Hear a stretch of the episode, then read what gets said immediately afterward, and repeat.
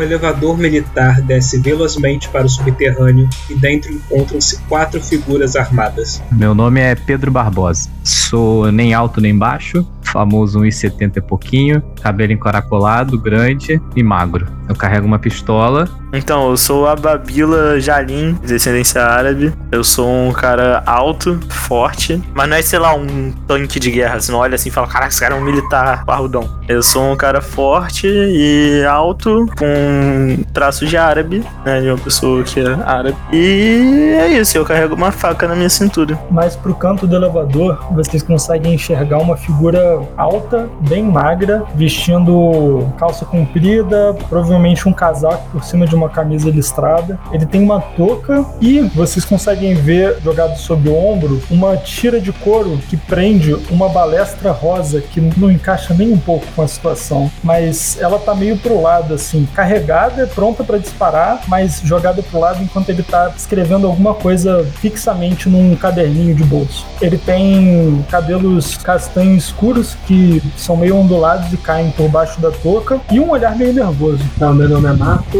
eu tenho um pouco mais de 1,80m, eu sou esguio e carrego uma pistola. O restante das minhas armas está no meu armário. Bom, eu sou o Ícaro, tenho 1,70m e pouquinho, careca de óculos, tô de blusa social, calça, sapato e um jaleco por cima. Sou normal, nem magro, nem gordo, nem nada. E tô com arco e flecha nas costas.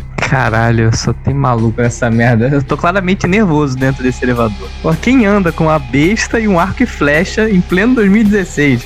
Em pouco tempo, o elevador para e as suas portas se abrem. Vocês veem o corredor se estendendo à frente de vocês. Eu sou o primeiro a sair. E vocês sabem que é nessa direção que encontra o seu destino. Ah, se vocês quiserem ir primeiro aí, Eu vou no fluxo, não importa a ordem não. Eu tô só indo, tô atento e indo. Vocês seguem pelo corredor, chega um ponto em que ele chega numa bifurcação. Vocês podem ir para esquerda ou para direita ou para frente. Vocês, curiosamente, são atraídos para o lado esquerdo do corredor. Que bom que a gente tem escolha. Vocês seguem andando pelo corredor, vocês veem algumas portas no caminho, mas vocês sabem que nenhuma delas é a certa. Enquanto vocês andam, vocês veem que todo o chão e as paredes é feito de metal, um metal meio esverdeado, há lâmpadas espalhadas por todo o corredor que mantém o local claro, mas aí dentro vocês estão completamente isolados do ambiente lá fora. Não tem como vocês saberem se é dia ou noite pouco tempo vocês chegam no final do corredor, veem que ele segue tanto para a esquerda ou para a direita, e vocês sentem que o destino de vocês está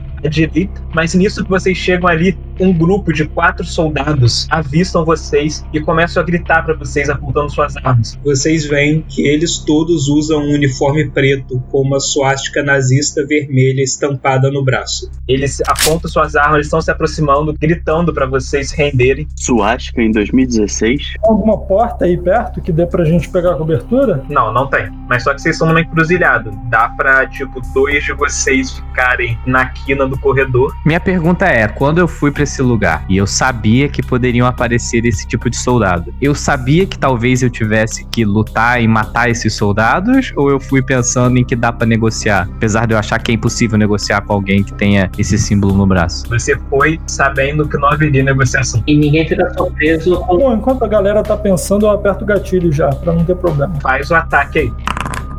Cara, você dispara com a sua balestra uma flecha, mas ela passa por cima do ombro do soldado, sem sequer arranhar ele. Isso tá muito engraçado, moleque. O cara tá com uma besta, mano. Tá maluco. Eu, eu nem espero pra ver se acertou, não. Eu já voltei correndo, eu não quero nem pegar a cobertura, não. Eu só quero correr por, por dentro do corredor e esperar isso aí acabar. Então eu vou buscar cobertura na quina, saco minha pistola que tá na minha cintura, na parte de trás, e vou atirar também. Faz seu ataque. É, acho também. Você atira e também o seu tiro passa completamente todos os soldados. Eu quero tentar pegar cobertura em algum lugar. Eu vou ficar mais furtivo, entendeu? Os caras não vão me ver. Você fica ali na quina, meio escondidinho. Você vai atacar ou vai ficar só esperando? Não, eu vou ficar esperando. Mas, tipo assim, é aquele esperando, tipo um lince, tá ligado? Esperando o cara, porra, chegar perto pra dar o bote. Goleiro do Fantástico. E você agora, Ícaro, Eu posso ficar parado? no meio do corredor? Esse cara é brabo. Algum cover mínimo, né, cara? Vou me esconder então. Vou pra esse corredor aí que tá todo mundo indo. E você agora, Marco. Tem como eu ficar na cobertura ou tem que- eu tenho que ficar atrás da cobertura? né, Você tem que ficar atrás porque já tem duas pessoas ocupando ela. Então, eu vou ficar atrás da cobertura. Mas você vai querer atirar antes? Não, eu vejo o pessoal correndo também pra trás, eu falei, ih, caralho, vou correr também. Vocês recuam pelo corredor. Então, os soldados não estão vendo ninguém. Eles todos avançam até o corredor, virando para onde vocês estão. Ok, aí eles vão ser metralhados, né? Eu vi eles vindo até aqui, eu carreguei a de novo rapidamente, meio nervoso, e vou tentar dar outro tiro. Eu vou dar queima-roupa também, porque eu tô ali perto, eu tava usando de cobertura. Nesse ponto, como tipo, eles andaram até onde vocês estão, eles viraram para vocês, mirando as armas novamente. Mas vocês têm uma nova chance de ataque. Então, mesma ordem. Thomas primeiro. Nossa, cara. Nossa, mas como é que ele errou, gente? O cara tá na cara dele. Thomas, você percebe, cara, que na pressa você encaixou a flecha de mau jeito. Quando você disparou, ela na verdade ela pulou pra fora, ainda inofensiva ao seu lado. Você tem que encaixar uma flecha. Você agora, Pedro. Tá, eu tirei 12. Pedro, dessa vez mirando melhor, você dispara e consegue acertar um dos soldados, atravessando seu uniforme carne. E o soldado cai pra trás, ficando inerte no chão. Restando três soldados agora. E é você, Amabilo. Cara, eu vou tentar dar um bote em alguém aí. Tem alguém perto de mim? Tem. Eu quero usar uma faca. E aí eu queria dar uma só na jugular, tá ligado? Assassinar mesmo. Faz aí o ataque então. Você conseguiu um crítico. Então, posso reformular só um pouco? Tipo assim, a minha intenção é eu matar, mas só que jogar o corpo pra frente sem eu aparecer. E pegar cover pra trás. o soldado tá na sua cara. Você só avança pra cima dele, enfiando a faca na jugular dele. Você tira, empurrando o corpo pra trás, se afastando o que der dos soldados. O corpo dele cai no chão, ele não teve nem tempo de reação. E sobram só dois soldados agora. E é você, Marco. Então, saco minha pistola e tento atirar em um. Faz o ataque aí. Show, acertou. Marco, você empunha sua pistola, disparando contra um dos soldados restantes. O seu tiro vai bem na cabeça dele. O soldado cambaleia pra trás, desabando, encostado na parede. Vocês veem que só resta um único soldado agora. E é você, Ica. Mas Só resta um, vamos no. Dar-lhe uma arcada, uma flechada na cara dele. pô. Faz o ataque então. Foi show, você consegue acertar o soldado com sua flecha. A sua flecha acerta em cheio na garganta do soldado, atravessando ela. Você vê o soldado largando a arma e segurando a garganta, tentando parar o sangramento, mas tipo, ele desaba no chão, com o sangue escorrendo. Lentamente ele para de se mover. E todos os soldados estão mortos. Vocês avançam então na direção que vocês acham que deve seguir, seguindo pelo corredor. Vocês veem mais algumas no caminho, mas uma delas chama a atenção de vocês. Uma porta, uma inscrição em cima dela, tem um X, um traço e 23 escrito. E vocês sabem que é esse o local que vocês estavam procurando. Eu entro. Pedro abre a porta e adentra o cômodo. E assim que ele abre a porta, todos vocês veem seu interior. É uma sala pequena, fracamente iluminada, e é uma figura feminina sentada em uma cadeira no canto. Ué, vamos lá conversar com ela. Vocês veem que é uma mulher jovem, provavelmente deve ter uns 30 e poucos anos. Ela é negra, tem o cabelo meio raspado. Assim que vocês entram na sala, ela levanta o rosto para vocês. Ela sorri timidamente vendo vocês, então ela começa a falar. Que bom que conseguiram chegar até aqui. Me escutem com atenção, nós não temos muito tempo. O mundo que vocês conhecem é uma mentira. Por trás de todas as tramas, artimanhas e conspirações, existe magia, existem outras dimensões e criaturas que são consideradas sobrenaturais ou alienígenas caminham entre nós, e há forças ocultas que disputam uma queda de braço pela dominação mundial. Existem também pessoas comuns que acabam desenvolvendo uma ligação com a magia e que despertam para esse mundo além da imaginação. Vocês cinco são despertos. Eu vejo em você, Thomas, o espírito da água, em você, Ícaro, o espírito do ar, em você, Ababila, o espírito da terra, e em vocês, Pedro e Marco, o espírito do fogo. Infelizmente, os despertos têm sido caçados e mortos, e provavelmente esse será o destino de vocês. Mas vocês têm uma vantagem agora: vocês sabem de tudo. Eu sei que há muita informação para digerir, que vocês não estavam prontos para isso, mas essa é a realidade que vocês estão agora. Vocês foram os únicos que eu consegui contactar a tempo. Me escutem bem, vocês precisam deter Eva. E assim que ela fala isso, vocês escutam um som de passos atrás de vocês e quando vocês se viram, vários soldados adentram a sala com os rifles apontados para vocês e eles disparam.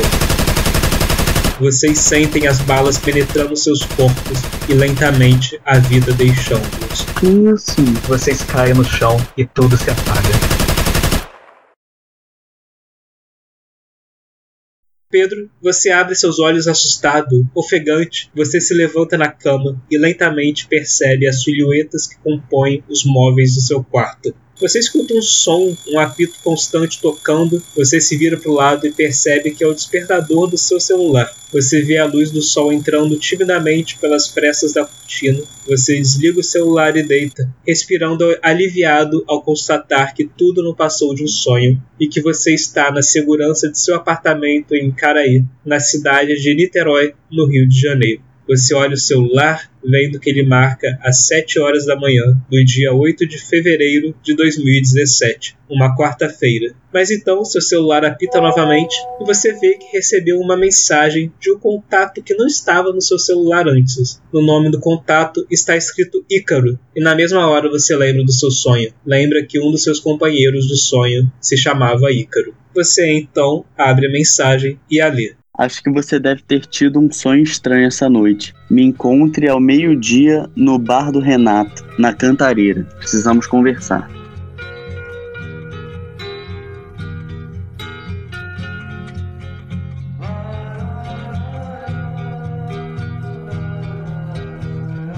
Rota BR, Episódio 1 Despertar Oculto.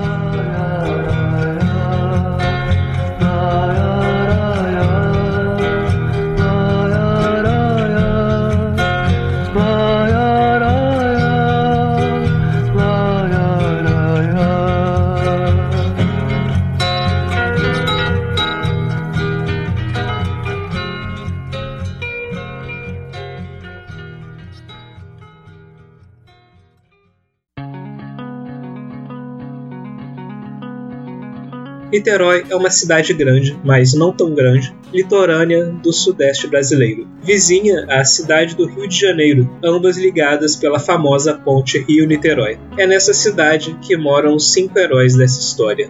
Marco, você encontra-se em sua casa, no bairro Vital Brasil. Você acordou essa manhã de um sonho estranho, um sonho que te assustou bastante, mas o que realmente te deixou perturbado foi a mensagem de celular que você recebeu em seguida, de um contato com o nome de Ícaro, pedindo para você se encontrar com ele em um bar da Cantareira ao meio-dia. E você sabe que esse nome veio do seu sonho. Nesse momento, você está em seu apartamento, ainda é cedo pela manhã. O que você vai fazer, Marco? Aproveitando que é meu dia de plantão, fico pensando a manhã inteira no que se eu vou ou não. E depois de muito pensar, eu decido que vou pro local, mas vou ficar dentro do carro só observando quem tá passando por ali pela Praça da Cantareira, especificamente em frente ao bar do Renato. Claro, vou armado. Ao longo dessa manhã, você ficou de boa em casa, aproveitando sua folga, apesar de um pouco ansioso por causa da mensagem, mas você percebeu algo estranho em você. Você se sente com uma agitação maior que o normal, como se tivesse muita energia para ser gasta. Você está se sentindo muito melhor e com um bem-estar maior do que esteve nos últimos dias, como se qualquer estresse ou dor que sentisse tivesse desaparecido. Você também se sente mais forte.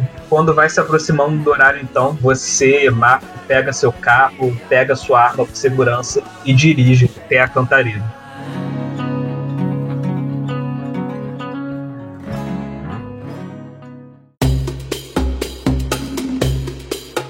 Enquanto isso, a Babila, você também teve um sonho perturbador essa manhã, mas você acordou em segurança no seu quarto, que na verdade é o depósito de um bar no centro de Niterói, que é utilizado como quarto por você. Há uma cama e um armário lá, já que esse também é o bar onde você trabalha. Você também recebeu no seu celular uma mensagem do Ícaro, do seu sonho, falando para se encontrarem na Cantareira ao meio-dia. Está de manhã agora, já são umas 9 horas por aí. E o que, que você vai estar fazendo essa manhã? Ué, essa manhã eu vou malhar no Smart Fit, né? É isso, eu vou pra academia. A Babila, Você então passa pelo bar, cumprimentando a dona e quem mais está ali, se dirige até a academia, onde passa a maior parte da manhã se exercitando, e você percebe que já está se aproximando do meio-dia. No final, você pretende mesmo ir para Cantareira e encontrar o cara? Eu pretendo ir, mas antes eu vou consultar pessoas que podem saber sobre essa pessoa, esse, esse cara, pessoas da minha manha. Enquanto você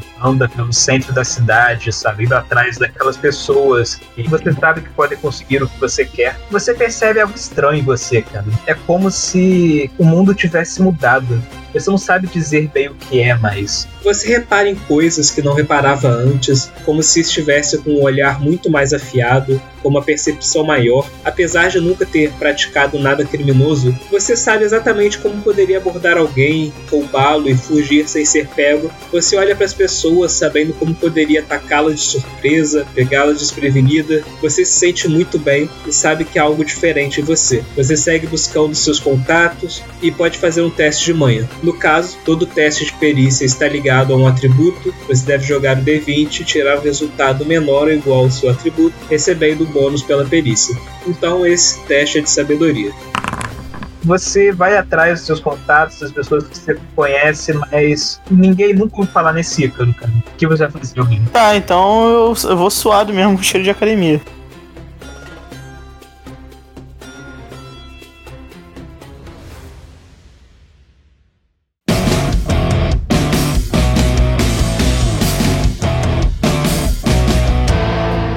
Isso, em um outro lugar da cidade, em Caraí, Thomas, você acordou no seu quarto também, assustado do pesadelo que você teve. Logo em seguida, você recebe a mensagem de Ícaro falando para se encontrarem na cantareira. Você se levantou, percebeu que tudo continua normal apesar do sonho da mensagem e é um dia normal da sua vida. O que você vai fazer essa manhã? Bom, tudo menos um dia normal. Pela primeira vez em muito tempo eu não preciso me preocupar com o manuscrito. Eu posso só escrever o meu sonho e entregar para a editora que eles vão aceitar isso aproveito a, a mensagem e eu vou pegando qualquer informação que eu tiver da mensagem e do que eu lembrar do sonho para tentar fazer um, a história da vez ser melhor do que a anterior. Thomas, você passa então amanhã debruçado na sua escrivaninha sobre. Você escreve no computador mesmo? Ah, tá variando. Às vezes no computador, às vezes no caderninho, às vezes na parede. E a maior parte no computador porque eu tenho que enviar isso para eles. Thomas, então você passa amanhã na escrivaninha, escrevendo em seu computador o que você lembra do sonho, mudando algumas partes para ficar mais coerente, transformando numa história mesmo. Quando você sente que já acabou e que você fez o melhor trabalho que você pôde, você envia o manuscrito para o editor. Então nessa hora você sente uma sensação estranha, você sente um arrepio subir pela sua espinha, como se tivesse alguma coisa no quarto com você. Eita. Vou olhar em volta, ver se minha irmã tá pegando uma peça em mim. Cara, você olha em volta pelo quarto. A princípio você não vê nada de estranho. Vou lentamente deixar o computador de lado, levantar e até a cozinha pegar alguma coisa para comer para evitar essa, esse momento esquisito. Você anda, você vai até a cozinha, você faz o lanche lá e come. E parece estar tudo bem. Você termina de comer, guarda as coisas e tal. E quando você se vira, você vê uma figura parada na sua frente. Você não sabe a princípio dizer se é um homem ou uma mulher. A figura possui longos cabelos negros, traja uma túnica acidentada e possui um par de enormes asas beges, como a de um pássaro, saindo de suas costas. A figura sorri, você sente seu corpo mais quente, ela então toca sua testa, ainda sorrindo. Você sente algo como uma eletricidade percorrendo seu corpo então a figura some e não há mais nada na cozinha.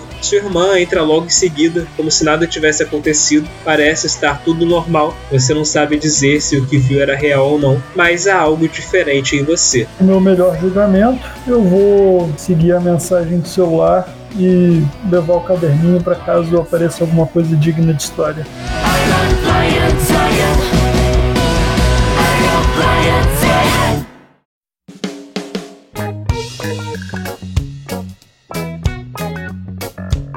E por fim, Pedro, como você passou a sua manhã? Cara, eu passei minha manhã reflexivo sobre o sonho, tentando entender tudo, mas eu decidi que eu vou até a cantareira encontrar com o Ica. E depois eu fui fazer hora na rua enquanto isso, porque tava incomodado de ficar em casa. Na hora que eu tô saindo, eu lembro, volto pro meu quarto, abro a gaveta, olho pra minha pistola, pego, coloco na cintura e saio. uma vez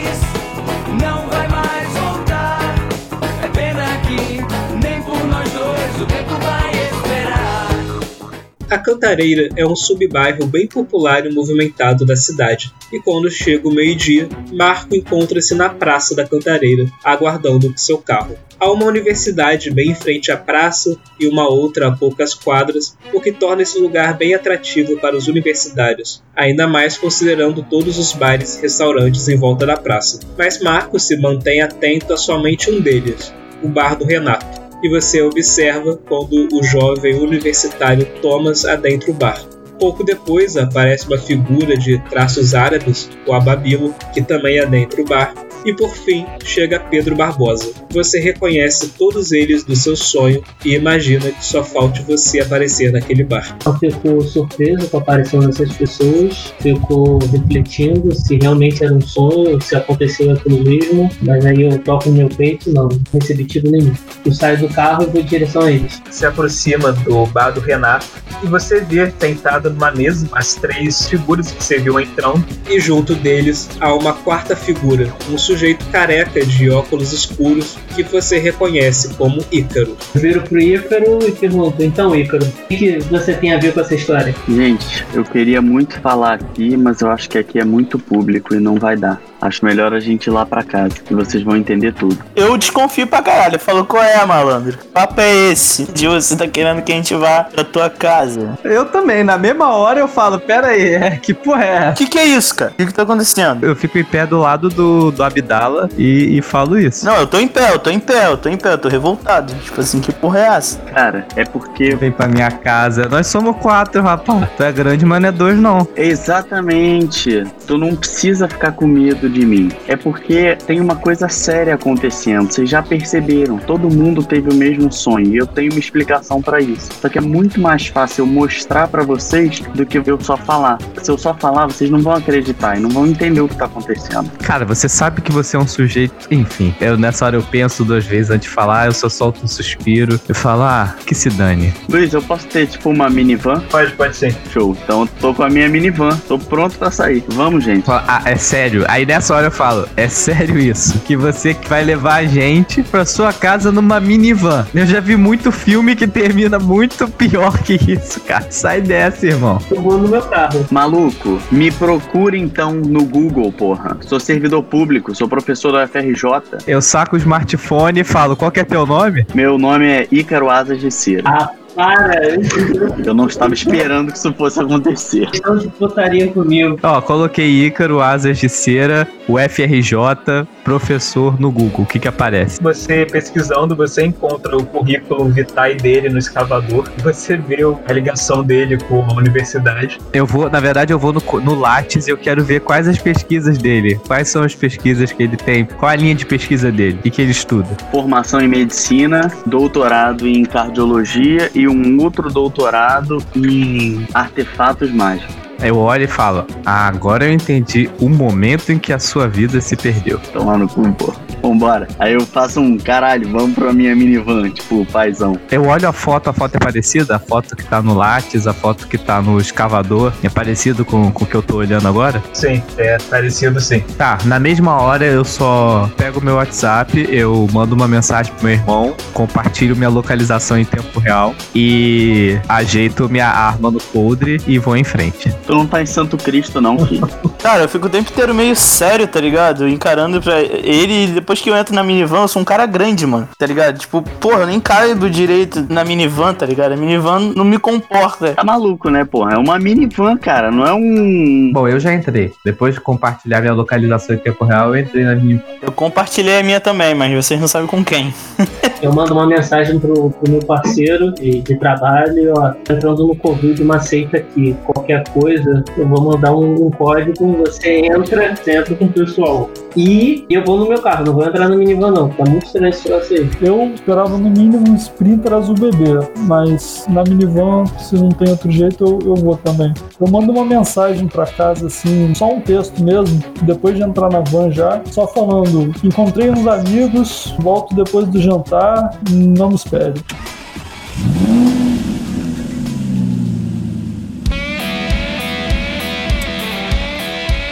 Vocês seguem na minivan no carro por vários minutos, se dirigindo à região oceânica de Niterói. Vocês seguem por Itacoatiara, um dos bairros da região oceânica, um lugar bem agradável, com muitas casas e condomínios, até que a minivan adentra um enorme casarão. Marco, você vê a minivan entrando e estaciona seu carro ao lado de fora, logo se juntando ao resto do grupo dentro da casa de Ícaro. Todos já saltaram do carro e vocês ficam admirados com a beleza do lugar e com a riqueza que o Ícaro parece ter. Eu olho pro lado de quem tá do meu lado e falo, porra, o FRJ tá pagando bem, hein? Verdade.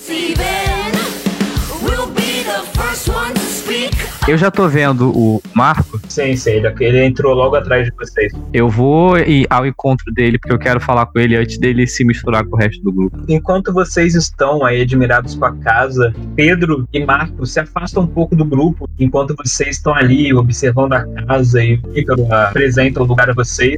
Enquanto a gente tava no carro, eu mandei uma mensagem pro pessoal do meu trabalho levantando o nome de todas essas pessoas. E aí a informação que eu tive de você é que você é um investigador. Sim. Então por isso que eu tô querendo falar com você primeiro. Você é o quê? Então, eu sou um agente do Serviço de Inteligência Brasileira. E eu tô num trabalho de campo. Eu tô investigando justamente conspiracionistas, teorias da, essas pessoas que espalham teoria da conspiração e tal. E então, assim, como eu vinha já investigando esse tipo de movimento, Sim. eu já tava vendo quanto que eles foram cruciais para a eleição do Trump nos Estados Unidos, enquanto eles foram cruciais para alguns movimentos que estão acontecendo aí ao redor do mundo. ah, o serviço de inteligência me mandou ficar de olho nesse tipo de pessoa para tentar entender o quanto que eles poderiam atuar dentro do, do sistema político brasileiro e o quanto isso poderia trazer de impacto negativo pra gente. Então eu tô fazendo justamente essa investigação Uhum. e justamente porque eu tive esse sonho hiper bizarro, e aí logo em seguida eu fui chamado por esse cara, tá tudo muito esquisito, muito suspeito, eu comecei a ficar meio noiado e eu comecei a mandar mensagem pros meus superiores, e aí eu fui coletando informação e eu peguei informação de você. Então é só pra essa conversa aqui. Ah, sim, só pra se apresentar, né? É, pra gente meio que assim.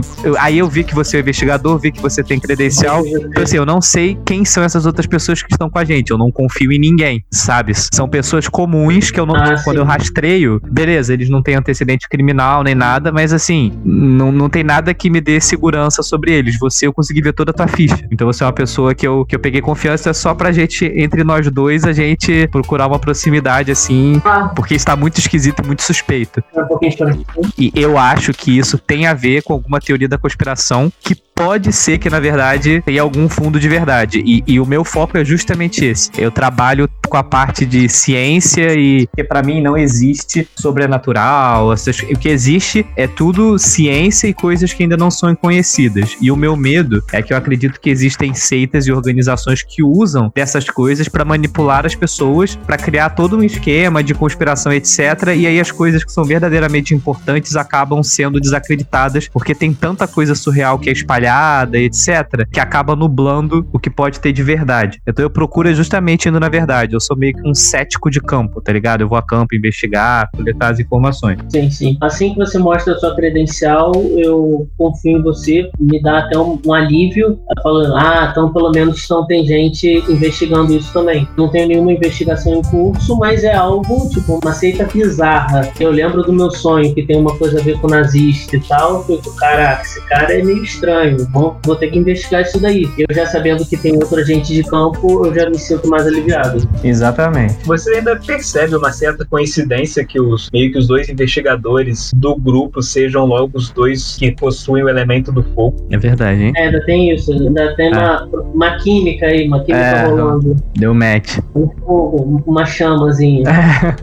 Logo os dois retornam ao grupo. Então, gente, vem aqui comigo que eu vou mostrar a biblioteca pra vocês. Aí a gente vai, anda pela casa, no corredor, aí uma porta à direita tem uma biblioteca grandona, tem uma prateleira ocupando a parede inteira, cheia de livro e tal. Aí eu falo assim, é por ali, na direção da prateleira. E aí quando ninguém tá olhando, eu aperto um botãozinho embaixo de uma bancada que tem lá e aí a prateleira abre assim. E aí a gente entra atrás da prateleira. Cara, mas tá ficando cada vez mais creepy isso. Caralho, Bruce Wayne, vai com calma aí. A gente continua andando e aí logo à frente tem uma porta de metal pesadona com uma senha. Aí eu boto a senha e a gente entra. Aí é tudo meio escuro e tal, e aí eu vou andando na frente. O início é como se fosse um corredor, então é um pouco mais apertado, mas logo depois ela vai abrir um espação. Aí eu vou na frente porque tá muito escuro e acendo a luz. Quando eu acendo a luz, o que que acontece? Em volta é uma parada muito enorme, como se fosse um bunker da vida, com comida pra caramba, mas comida que dura muitos anos, sabe? Tipo enlatada, essas porra. Várias flechas, vários tipos, vários arcos, várias coisas assim, que é o que eu uso todas as paredes cheias de fotos, imagens, notícias, jornais, coisa impressa da internet. E sabe aqueles negócios que as pessoas fazem de linha, que bota um pinzinho, aí um, bota um barbantinho ligando um negócio ao outro? Tá assim pela parede inteira. E aí eu falo, gente, eu precisava que vocês viessem aqui ver isso. Primeiro, eu não sou maluco, tá? Eu, porra, tenho graduação, tenho pós-graduação. Só que há muito tempo eu venho estudando algumas coisas um pouco fora da medicina. Algumas até também relacionadas à medicina, sobre alguns acontecimentos que as pessoas negam e que, na verdade, eles realmente aconteceram, ou em alguns casos não aconteceram, e as notícias e todos os jornais e os presidentes do mundo inteiro tentam esconder essas coisas. Eu tenho vários estudos que mostraram que o homem não chegou à lua na época que era para ele ter chegado. Aí eu falo, cara, é óbvio que o homem já foi à lua, mas não lá atrás, não na corrida espacial. Isso foi muito mais recente. Aí eu mostro aquela foto clássica do cara com a bandeira dos Estados Unidos na lua, cheio de porra, falando que era falsificado pra caramba. Aí eles veem que tem algumas coisas do tsunami do Oceano Índico e eu mostro que foi, na verdade, teste nuclear dos Estados Unidos na época da, de qualquer guerra. E aí tem uma parede que fala sobre medicina, e aí eles veem lá que, na verdade, a AIDS foi criada, não é uma doença normal, né? Que as pessoas desenvolvem, ela na verdade foi criada em laboratório para controlar o crescimento populacional na época do baby boom. Nessa hora que ele começa a falar tudo isso, eu já tô olhando com uma cara de pânico pro Marco. Tudo isso, todas essas coisas, tem tudo a ver com o que tá acontecendo agora, com o que a gente tá passando agora no mundo. Então eu conto meu sonho, um sonho que a gente estava junto e até por isso que eu me predispus a entrar num bunker esquisito, porque eu tinha uma meia confiança em vocês e eu tô perdendo meia confiança nesse cara daí que tá falando muita coisa, no Ícaro, porque eu tô achando ele meio doido e meio discreto assim, meio descrente, eu pergunto, e esse meu sonho? Aí eu acredito que alguém vai falar, eu também sonhei com isso. Aí eu falo pra ele, e como você explica esse nosso sonho? Nessa hora que ele fala isso, eu olho, falo: Senhor Asas de Cera, você usa de meias verdades pra tentar fazer com que a gente acredite nessas teorias mais absurdas possíveis. É assim que uma conspiração nasce. Nenhuma dessas teorias é absurda. E você só acredita que elas são absurdas porque a TV mostra que elas são absurdas. A internet mostra que elas são absurdas. Os governos mostram que elas são absurdas. E esse é o problema. É isso que a gente tá vivendo hoje. Eu olho pro resto do grupo e eu falo, cara, a gente, o que, que a gente tá fazendo aqui? São por causa de pessoas como essa que o mundo tá caminhando pro que a gente tá vivendo hoje. Eu viro as costas e, e vou em direção à porta. Então me diz o que, que você acha que a gente tá vivendo hoje. Tem centenas e milhares de pessoas desaparecendo em Niterói. Me diz por quê. Pedro, quando ele fala isso, algo acende você que, parando pra pensar, você sabe que o número de pessoas desaparecidas em Niterói realmente aumentou muito de 2016 para 2017. Bom, nessa hora então que ele fala isso, né? E se eu lembro de que houve um pico, eu olho pra ele, eu suspiro e eu só falo: por que que sempre tem que ir pro lado mais difícil? Tem tanta coisa que pode estar fazendo as pessoas sumirem. Não é a primeira vez na história que a gente tem um pico de desaparecidos. Você acha que é mais fácil essas pessoas estarem sendo abduzidas por ETs de outra dimensão do que simplesmente ser uma quadrilha que tá operando, tráfico de órgãos? Você acha mais fácil acreditar que são ETs de outra dimensão que estão levando essas pessoas? E nessa hora eu viro pra trás e olho pro resto do grupo pra perceber se eles estão mais com a ideia do cara de óculos ou a minha. Nessa hora eu já interrompo o que ele tá falando e já falo assim: não, isso que você tá falando é idiota. ET é idiota acreditar, né? Pelo amor de Deus. Eu vejo fato, eu não sou retardado, pô. Tem uma cadeira perto de mim? Tem? Eu sento na cadeira, eu abro os braços e só falo. Então continua aí o teu show. Esse Ícaro aí tá com uma cara de um filho da puta, hein? Mãe, eu meto essa no meio da sala, de braço cruzado, lá encostado na parede, tá ligado? Eu meto assim, tu tá de sacanagem, né, Ícaro? Aí eu olho pro Alibaba. Não, não é Alibaba, né? É. Abibala. Eu olho pro Abibala. Meu amigo. Por que, que a gente tá aqui? Por que, que a gente sonhou com a mesma coisa? Essa é a parte que me incomoda. Eu olho pro, pro, pro Tom e eu falo, na verdade, de tudo o que ele acabou de falar, a gente ter sonhado a mesma coisa é o que menos me incomoda. O que, que te incomoda aqui? Eu simplesmente abro os braços mostrando tudo ao redor de onde a gente tá. Cara, galera, olha o seguinte, é o seguinte. Eu tô suado, tá ligado? Acabei de sair da academia. Eu tenho que trabalhar daqui a pouco. Vambora. Olha onde que a gente tá até chegar. E, cara, aí, meu irmão, com esse trânsito que a gente tem aqui, são duas horas e meia, entendeu? Então vamos embora. Vamos, vamos, né? Você vai pagar meu Uber? Não vai, né? Nem trânsito tem na cidade, pô. Você tá em outra cidade. Você não mora em Niterói, né? Gente, depois dos desaparecimentos, não tem mais trânsito igual tinha antes. Vocês vão chegar em casa em 20 minutos. Que isso? Então sumiu o quê? Sumiu Pô, um sumiu quinto da população da de Niterói. né? 100 mil. Eu tô falando É, su- isso, porra. Mestre, isso procede, gente. Cara, se sumisse 100 mil, senhor doutor Asas de Cera, se sumisse metade da população de uma cidade, ia estar até o FBI aqui investigando, gente, pelo amor de Deus. É aí que eu quero chegar. E por que que não tá? Por que não sumiram 250 mil pessoas?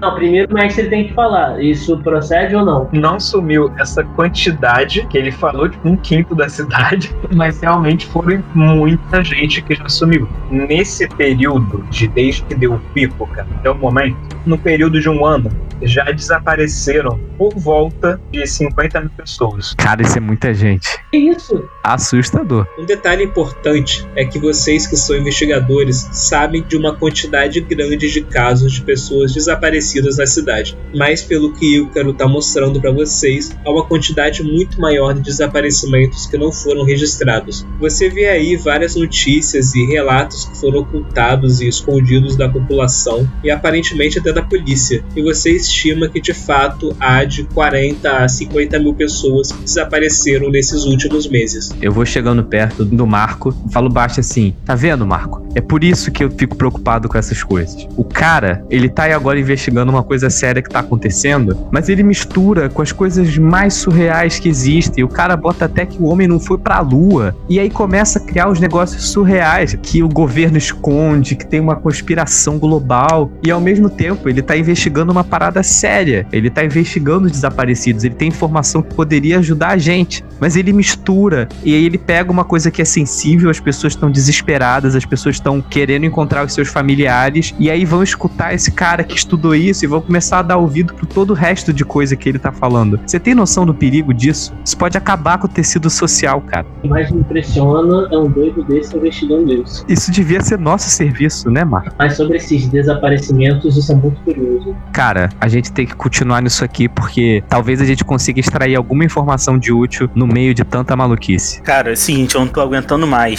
Depois que eu converso essa troca de palavras, eu olho pro doutor Asas de Cera. Tá bom, então. Eu vou te dar um, um mínimo de credibilidade. Então, fale mais sobre esse sonho que a gente teve em comum e por que, que essas pessoas estão desaparecendo. E me mostre aí tudo que você fez durante esse tempo. Vocês falam que vão dar o mínimo de credibilidade, mas vocês não têm nem know-how pra dar alguma coisa. Eu chamei vocês aqui porque vocês podem me ajudar, eu sei disso. Então, por favor, se comportem como alguém sensato. Eu vou relevar o seu tom de voz, porque eu também não fui das pessoas mais simpáticas até o momento, mas eu te recomendo a pensar duas vezes antes de falar dessa forma com o oficial da justiça, tá bom, doutor Asas de Cera? Eu posso te mandar um mandado de busca e apreensão a hora que eu quiser, então vamos com calma. Eu começo a transpirar frio. Ah, entendi. Desculpa, gente. Porra, foi mal em seu oficial. Da próxima vez que você precisar de uma consulta ou da próxima vez que você for no hospital, você me lembra disso. Que eu tenho amigo em todos os hospitais daqui. Isso é uma ameaça, doutor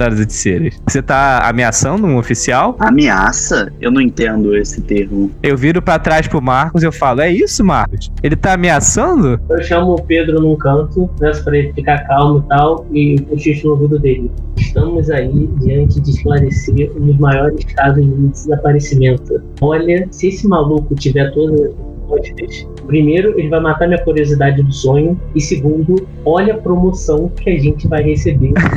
Eu estou indo em direção à porta. Vocês passam a próxima hora analisando vários vídeos e fotos e notícias que o Ícaro reuniu. Ele explica como ele conseguiu cada uma delas. Ele fala que tudo isso foi retirado da internet depois, que ele não conseguiu contato com as pessoas que disponibilizaram esses vídeos, fotos e notícias. E por mais que vocês tentem encontrar alguma coisa que mostre que são falsos, forjados e tal, vocês não encontram nada do tipo. Tudo parece ser verdadeiro. Tem foto e vídeos de coisas estranhas, tipo uma criatura bizarra vista na beira da estrada e sumindo para dentro da mata, uma pessoa levitando, aparentemente filmada por amigos que ficam incrédulos com a cena, imagens de homens de preto, igual nos filmes, terno preto e óculos escuros, abordando um mendigo na rua, fenômenos estranhos como bolas de luz flutuando na cidade, coisas bizarras. Tem várias notícias relatando esses eventos, mas todas foram apagadas da internet. Com tudo que Ícaro passou, vocês conseguem concluir que há algo muito estranho na cidade. Até o mais cético do grupo, por mais que você ache tudo isso absurdo, você não encontrou nenhuma explicação. Cara, olha só, a gente tá vendo foto de 2016, a gente não tá vendo a foto do pé grande de 1914,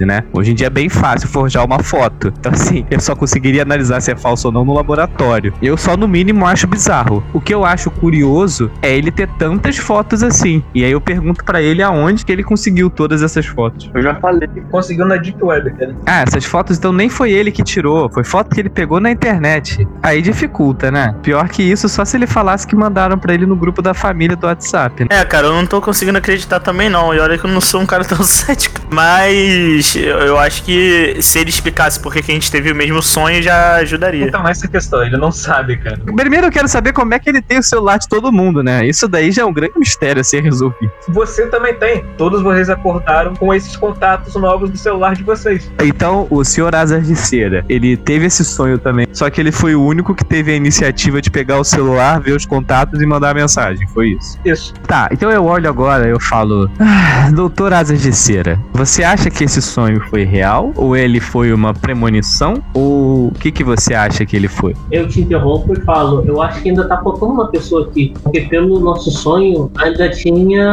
a, a Nick Fury mulher. É verdade. Aí eu olho pra ele nessa hora, hum, peguei a referência. Onde está ela, senhor Ícaro? Eu também não sei. O que eu acredito, na verdade, o que eu sei é que esse sonho foi um presságio. Talvez algo que realmente tenha acontecido. Talvez algo que vá a acontecer. E é por isso que a gente tem que ir atrás dessas coisas. É por isso que a gente tem que investigar para descobrir e resolver o que está acontecendo. Eu olho pra ele, por que, que vocês todos falam, falam, falam, mas não falam nada? Pode ter sido um presságio ou pode ser algo que já aconteceu. Pode ser qualquer coisa então, né? Você sabe o que, que foi? Não, mas Então por que, que eu que tenho que saber? Me responde isso. Pelo menos você tem alguma pista, algo do tipo? Eu tenho tudo isso que eu já mostrei para vocês. você tem tudo isso e ao mesmo tempo você não tem nada, né? Se a gente tem fotos, a gente consegue deduzir um pouco do horário dos desaparecimentos, certo? Teoricamente, sim. Realmente, alguma das fotos que ele conseguiu eram de pessoas que estão entre os desaparecidos, sendo abordadas por homens vestidos de preto e com óculos escuros. Inclusive, alguma dessas pessoas, tem fotos ali delas manifestando coisas estranhas, tipo a pessoa levitando ou fazendo surgir fogo na mão, fazendo coisas flutuarem. Algum de vocês já viu aquele filme Eles Vivem? Cara, eu tô completamente impaciente no canto da sala. Eu quero alguma solução, galera. Qual é? O que, que a gente vai fazer daqui? Entendeu? Vamos lá. Eu olho pra ele de longe e falo: Tem alguma coisa te incomodando por aqui, Abdala? Você sabe de alguma coisa que a gente ainda não saiba? Não, e eu tô só vendo que eu tô perdendo meu tempo aqui. É, nisso eu não, não tenho como discordar de você. Então, Ícaro, você trouxe aqui só pra falar isso tudo e depois cada um ir pra um canto, ou você trouxe a gente aqui pra gente poder fazer alguma coisa a respeito? Porque se você não tem mais nada a falar, você pode contribuir com toda essa pesquisa pra gente e pode deixar que os adultos resolvam o caso. Não, solução eu não tenho nada e é por isso que eu chamei vocês aqui. Eu trouxe vocês aqui pra gente investigar junto, porque a gente pode conseguir achar. Sim, no caso, vendo as fotos, analisando as fotos, levando em comparação ao, ao número que a gente viu também, que era X-23, a gente consegue retirar alguma coisa das fotos, algo assim? O que vocês descobriram é que supostamente acontecem coisas bizarras na cidade e que muitas pessoas desaparecidas parecem estar envolvidas nisso. Vocês têm várias fotos e filmagens dessas pessoas manifestando poderes estranhos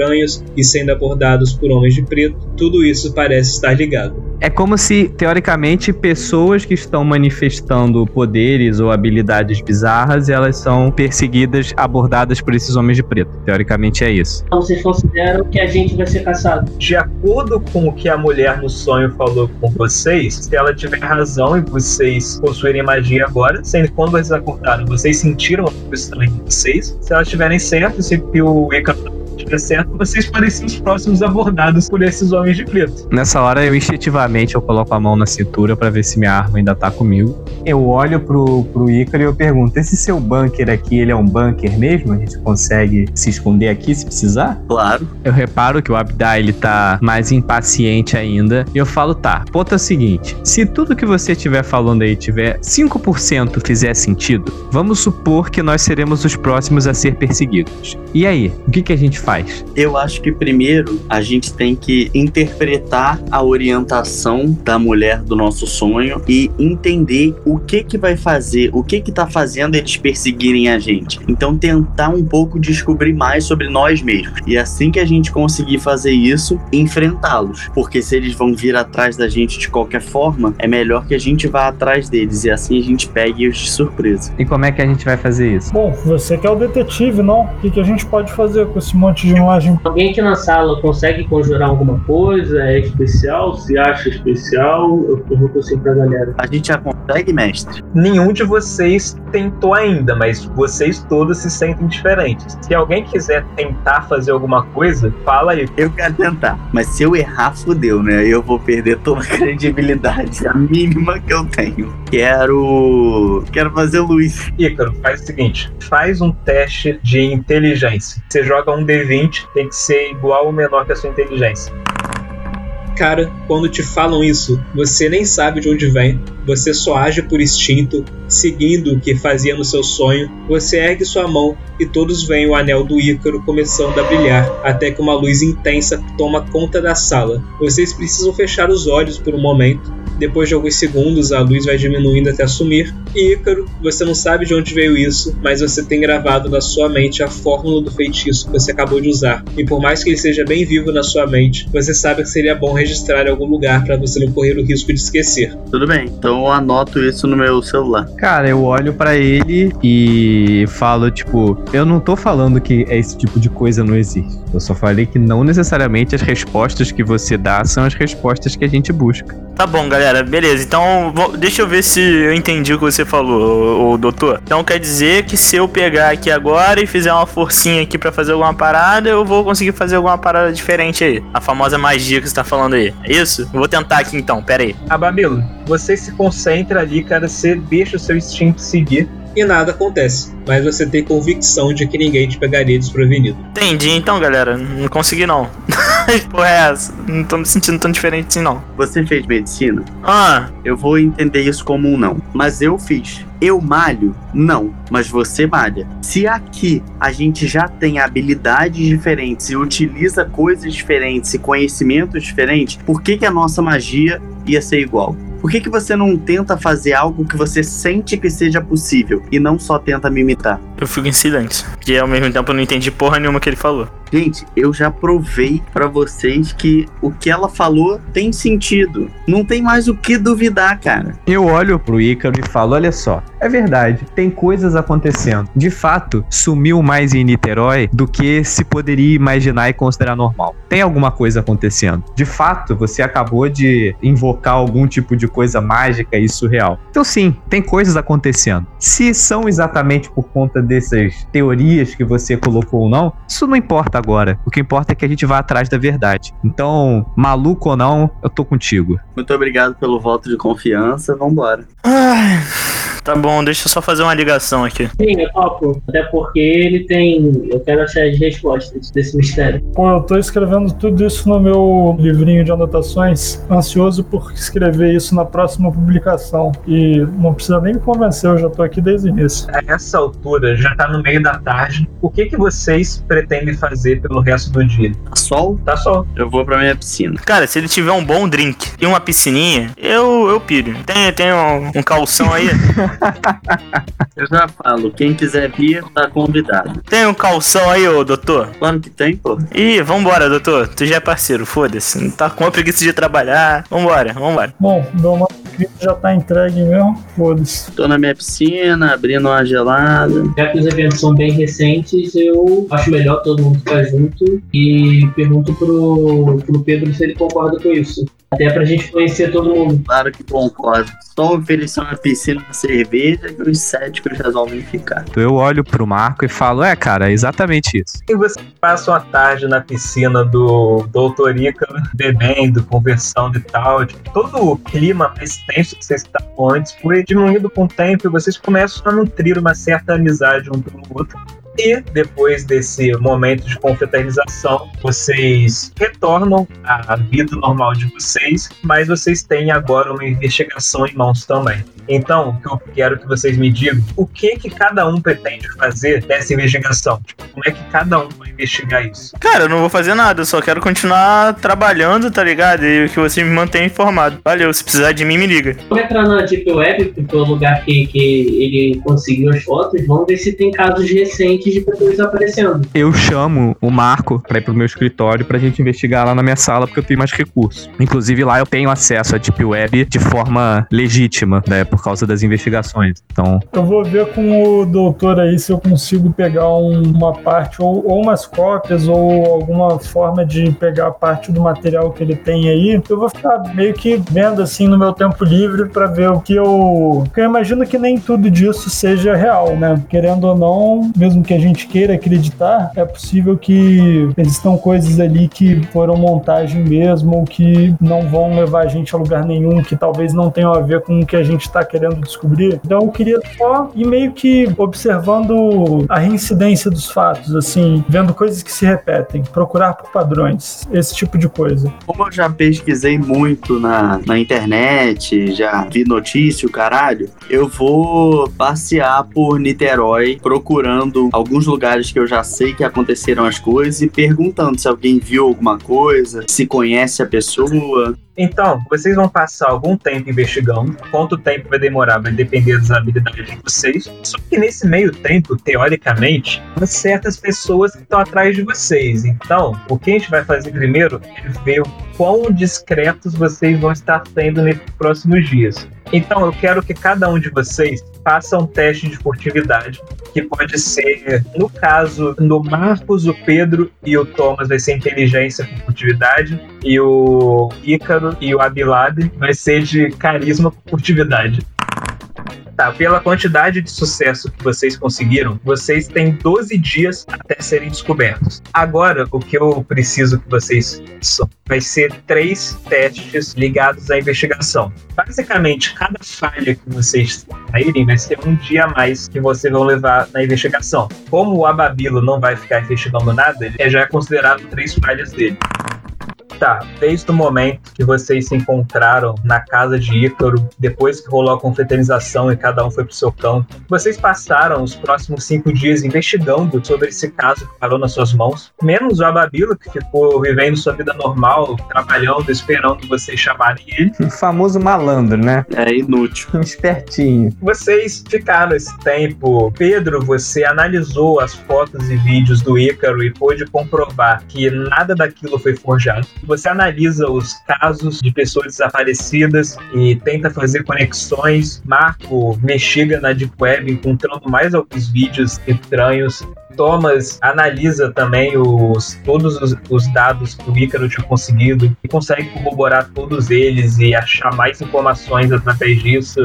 E Ícaro, você sai pela cidade conversando com as pessoas na rua, vendo se elas viram coisas estranhas por aí, e você consegue mais informações. E você também aproveitou esse tempo para pesquisar na internet sobre magia e coisas esotéricas. Você baixou para escutar alguns episódios do Magicando do Foco de Pestilência, comprou livros da Penumbra, e você percebe que algumas magias são muito fáceis para você aprender, que são as magias que você possuía em seu sonho. Você testa todas elas e registra as fórmulas nesses feitiços em um documento do seu Google Drive que você usa como grimório. Você sabe algumas magias de cor, mas como é muita coisa para guardar, é bom ter tudo isso registrado. Cara, só queria deixar claro que a fonte de informação do Ícaro é sempre a internet. E isso me preocupa. Thomas, você sente aptidões místicas em você agora também. Você tenta fazer a mesma coisa que o Ícaro e percebe que é uma magia gravada em sua mente que você pode usar.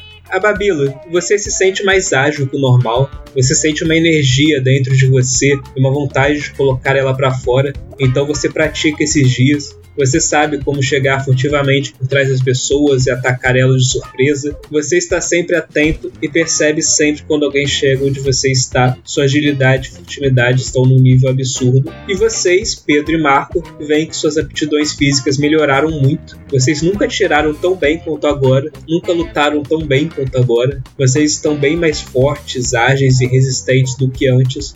Cinco dias se passam e vocês se encontram novamente na casa do Dr. Ícaro, trocando entre si todas as descobertas que fizeram. E agora eu vou rolar um dado aqui, de acordo com o sucesso de vocês, para ver quais pistas vocês obtiveram.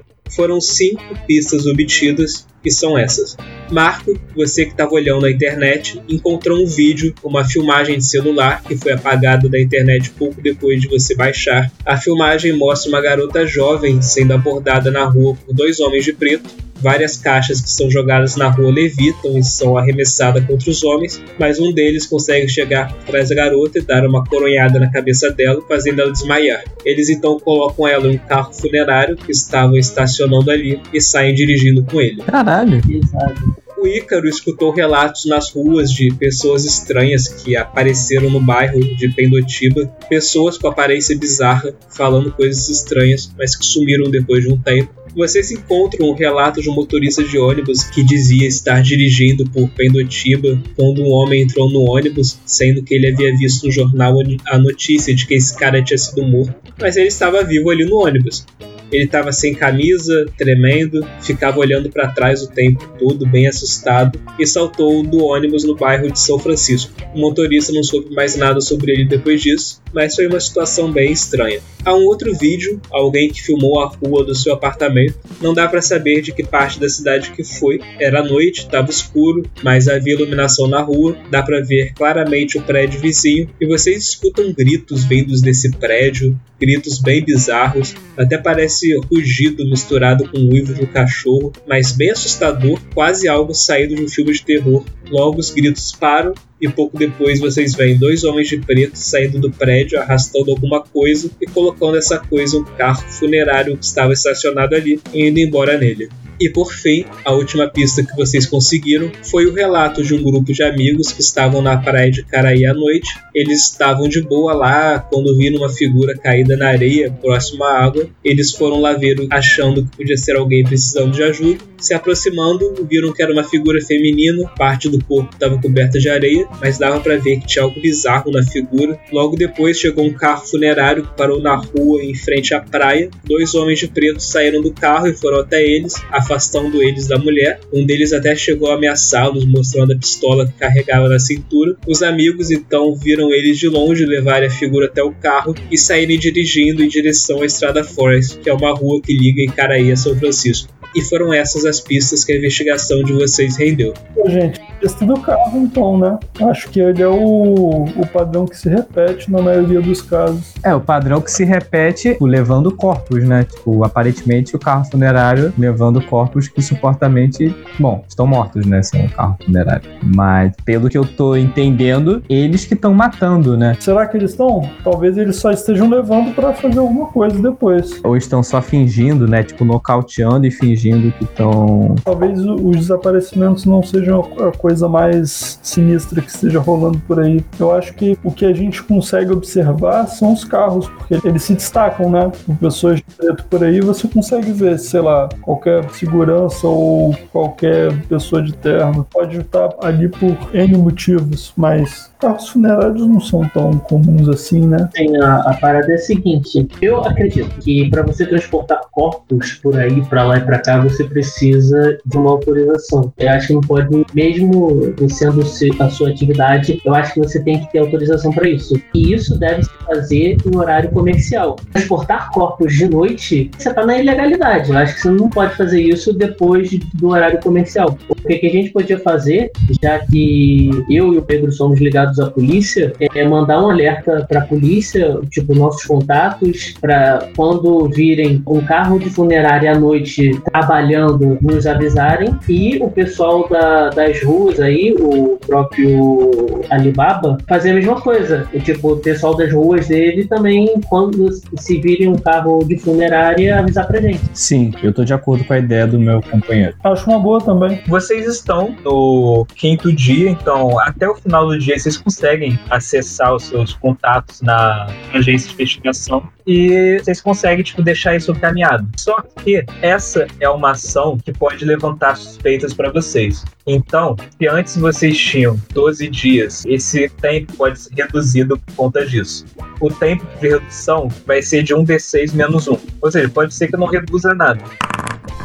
É, reduziu bastante. Ou seja, se antes vocês levariam 12 dias para serem descobertos, agora são 7. Sendo que o quinto dia acabou de acabar, então amanhece o sexto dia de vocês. Tá, e o que, que isso quer dizer na prática? na prática que se vocês não tomarem alguma atitude do que fazer nesse dia, vocês provavelmente serão abordados por homens de preto. Tá. Então, pela manhã do sexto dia, vocês recebem uma ligação dos seus contatos. Eles dizem que foi avistado sim, na noite anterior, um carro funerário rodando pela cidade, fora do horário comercial. Eles identificaram a placa e descobriram que o carro pertence ao cemitério Parque da Molina. Então é isso, então a gente consegue. Bom, então a gente vai pra lá, né? E aí, no caso, então eu vou contatar o, o resto do grupo, né? Porque quem conseguiu a informação fui eu e o Marco, né? Seria muito conveniente no sétimo dia a gente fazer uma reunião para contar isso tudo. Vocês estão no sexto dia agora, né? Vocês ainda tem bastante tempo nesse dia. Porque eu acho que se a gente deixar o carro, a gente não vai fazer muita coisa, vai? É, a gente tem que ter um plano, na verdade. E eu acho que a gente só vai conseguir ter um plano se a gente estiver com o doidinho com a gente, né? Vocês vão se reunir no mesmo lugar que sempre. Sim.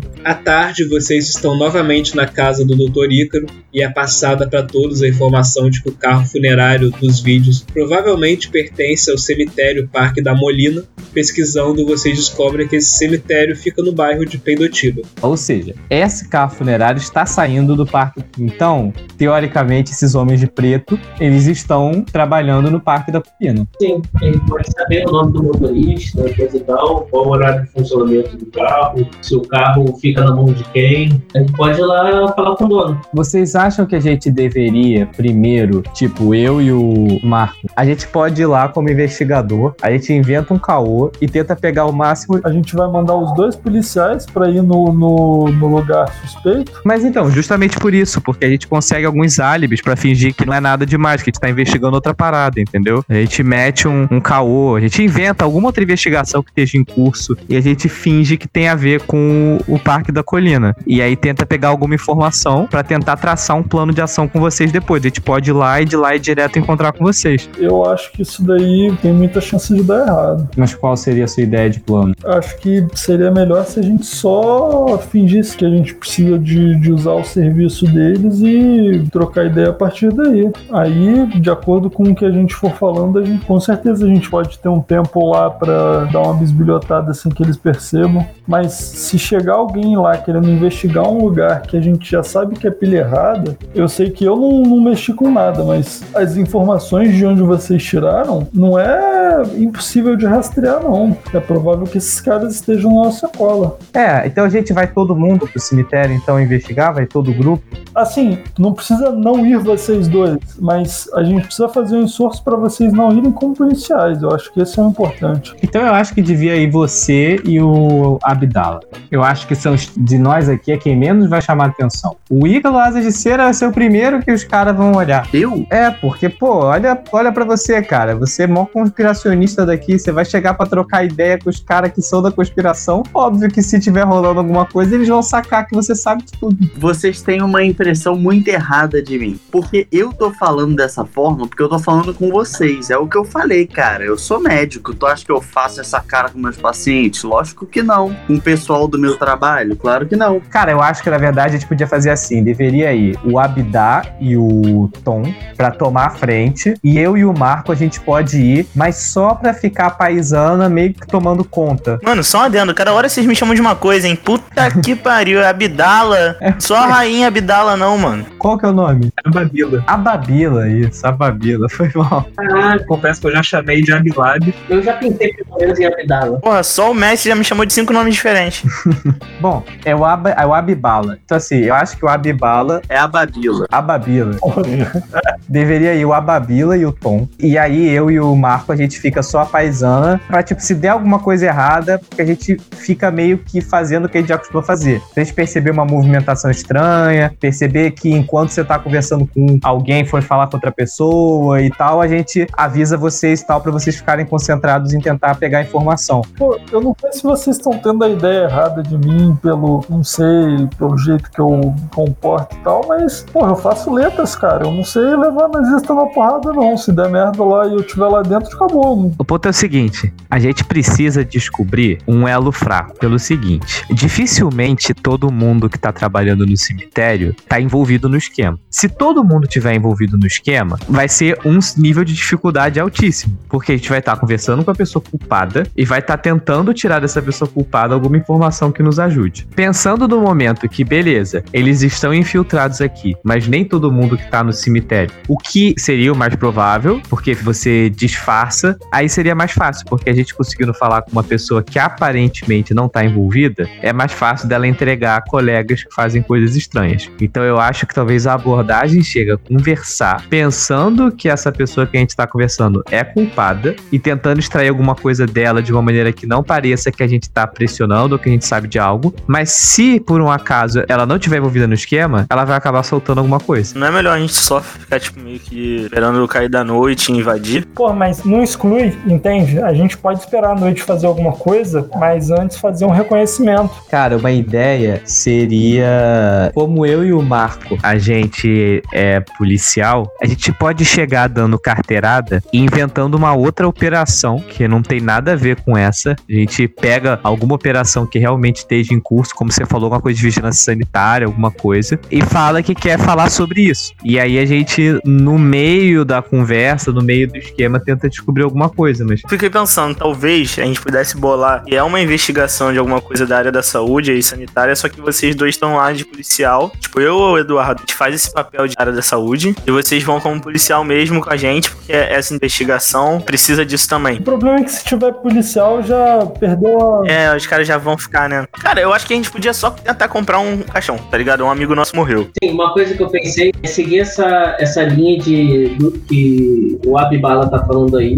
e falar que essa pessoa que morreu morreu de uma forma estranha e ver se o vendedor do caixão ou o dono da cemitério vai meio que levar a conversa para um lado ou para outro. Cara, boa ideia. Eu prefiro que a gente faça só mostrando duas pessoas. Sei lá, quanto mais complexo fica, mais fácil fica de bagulho da merda. Uma coisa que eu pensei aqui, primeiro, essa ideia do, do Marcos eu achei muito boa pelo seguinte: a gente vai chegar meio que inocente e falando assim, do tipo, cara, tinha uma pessoa, a gente fala um, um bairro, algum lugar assim, em que até um lugar em que a gente consiga depois fazer uma armadilha, por exemplo, e a gente fala assim, cara, a gente tá vindo aqui porque tinha uma, um vizinho nosso e tal, ele morava sozinho, ele era uma pessoa esquisita, a gente pode inventar a maior historinha que, que se encaixa no padrão de pessoas que eles raptam, e a gente fala que, olha, ele aparentemente faleceu, tá tudo apagado na casa e tal, a gente invadiu lá e viu que tá o corpo, não sei o que. A gente veio aqui porque acha que talvez vocês fazem. Só que a gente fala como quem não quer nada, a gente se finge de desentendido, do tipo, são vocês que fazem isso de coisa, porque não são eles que recolhem. Quem recolhe corpo é a polícia. Então pensa comigo, se a pessoa que a gente começar a demonstrar o interesse em ir, é porque essa pessoa é infiltrada. Mas se a pessoa chegar e falar, não, não somos nós que fazemos isso, não, é a polícia, é porque essa pessoa, ela não é do esquema. Porque uma pessoa normal falaria isso. Será que eles teriam interesse no corpo? Ah, a gente descobre. Vocês que são alguma espécie de polícia, vocês provavelmente têm alguma espécie de casa segura, um, um negócio assim, tipo, proteção de vítima, um negócio desse. Ou algum lugar mesmo pra armadilha, foda-se. Tipo, uma casa vazia que vocês conheçam, um terreno assim. Então, eu vou ligar pro mestre agora e vou ver como é que tá essa situação lá no departamento. Vamos supor que eu ligo e consigo com um amigo de confiança. Uma casa no Cafubá. Faz o seguinte, então. Você liga lá pra sua central, você tenta cobrar alguns favores que você teoricamente teria, mas então faz um teste de. Pode fazer um teste de burocracia, eu acho que casa bem. 15. É, você falhou. Você tenta cobrar favores, mas só que você não tá tão bem falado entre seus colegas de trabalho quanto você imaginava e ninguém tá disposto a te ajudar nisso, não. Eu vou tentar também. 12. Não. Você liga, mas você também não encontra ninguém disposto a ajudar vocês a conseguir um espaço. Eu olho pro Mark e eu falo, caraca, a gente tá precisando refazer nosso networking, hein? E tá foda. Enquanto eu tô ouvindo eles fazendo isso e tal, eu vou ficar andando de um lado pro outro e falando baixinho assim: puta merda, cara, puta merda. Eu vou pegar o celular, vou me distanciar um pouquinho do grupo, vou fazer uma ligação e vou falar no telefone: Maninha, algum dos seus amigos tá viajando por acaso? Tem como emprestar a casa? De preferência alguém que mora longe? Eu tô com uma festa, um, um rock que eu quero montar aqui pra galera e que eu acabei de chegar na faculdade e tal. E eu vou tecer uma mentira dessa. Com quem que você tá falando? Com a minha irmã. Nesse caso, vai ser duas etapas. Primeiro, faz um teste de persuasão pra ver se você convence ela. Caraca, aí sim. Esse sim é o cara dos contatos. Você foi bem, tirou 9, meio abaixo do que precisava. Você consegue lá convencer a sua irmã, ela fala que vai tentar ajudar você. Só que você também tá dependendo de que ela tenha um lugar pra vocês. Ah, sacanagem. Então, nesse caso, eu vou rolar o teste dela pra ver se ela consegue descolar um lugar pra vocês. Putz, a gente conseguiu uma mansão. Porra, caraca. Vocês esperam ali, uma hora depois, mais ou menos, a sua irmã liga de volta pra você, Thomas, e ela fala que ela conseguiu o lugar perfeito pra vocês, cara. No meio da estrada, fora da cidade, tem um amigo dela que tem um casarão lá. É um lugar bem isolado, mas é um casarão bem grande. E que a família dele viajou e ia ficar uns tempos na casa de um amigos. E ele falou que ele poderia liberar um lugar pra ela, da festa dela. Só que na verdade ela vai estar repassando a chave pra vocês usarem o lugar. Gostei, hein? Perfeito. Eu vou olhar meio triste pro, pro resto do grupo, com uma expressão de derrota assim. Vou falar. Ó, eu vou ter que pagar esse favor com juros absurdos, mas eu consegui um lugar. Fica na estrada de Pipipipopopó, longe um pouco afastado, é um casarão. Eu acho que a gente tem como fazer a emboscada lá se precisar. O Marco e o Pedro são policiais. Eles são, na verdade, investigadores, não são policiais diretamente. Ah, homens da lei. Eu sou da BIM. ABI, Agência Brasileira de Inteligência. E o Tom? O Tom, eu não lembro como é que ele é. Ele é um playboy milionário, é isso? Provavelmente eu sou o mais fudido do grupo, cara. Eu sou um moleque universitário que veio aqui pra fazer faculdade e mora de favor com a irmã. Porra, e que tem 16 de carisma, então tu é bonito pra caralho, né? Porque 16 de carisma, cara, sendo que é o mais fudido do grupo, como é que pode? Não, mais fudido que eu digo em posses, né? Eu não sou rico milionário. Ah, tá, tá, tá, entendi.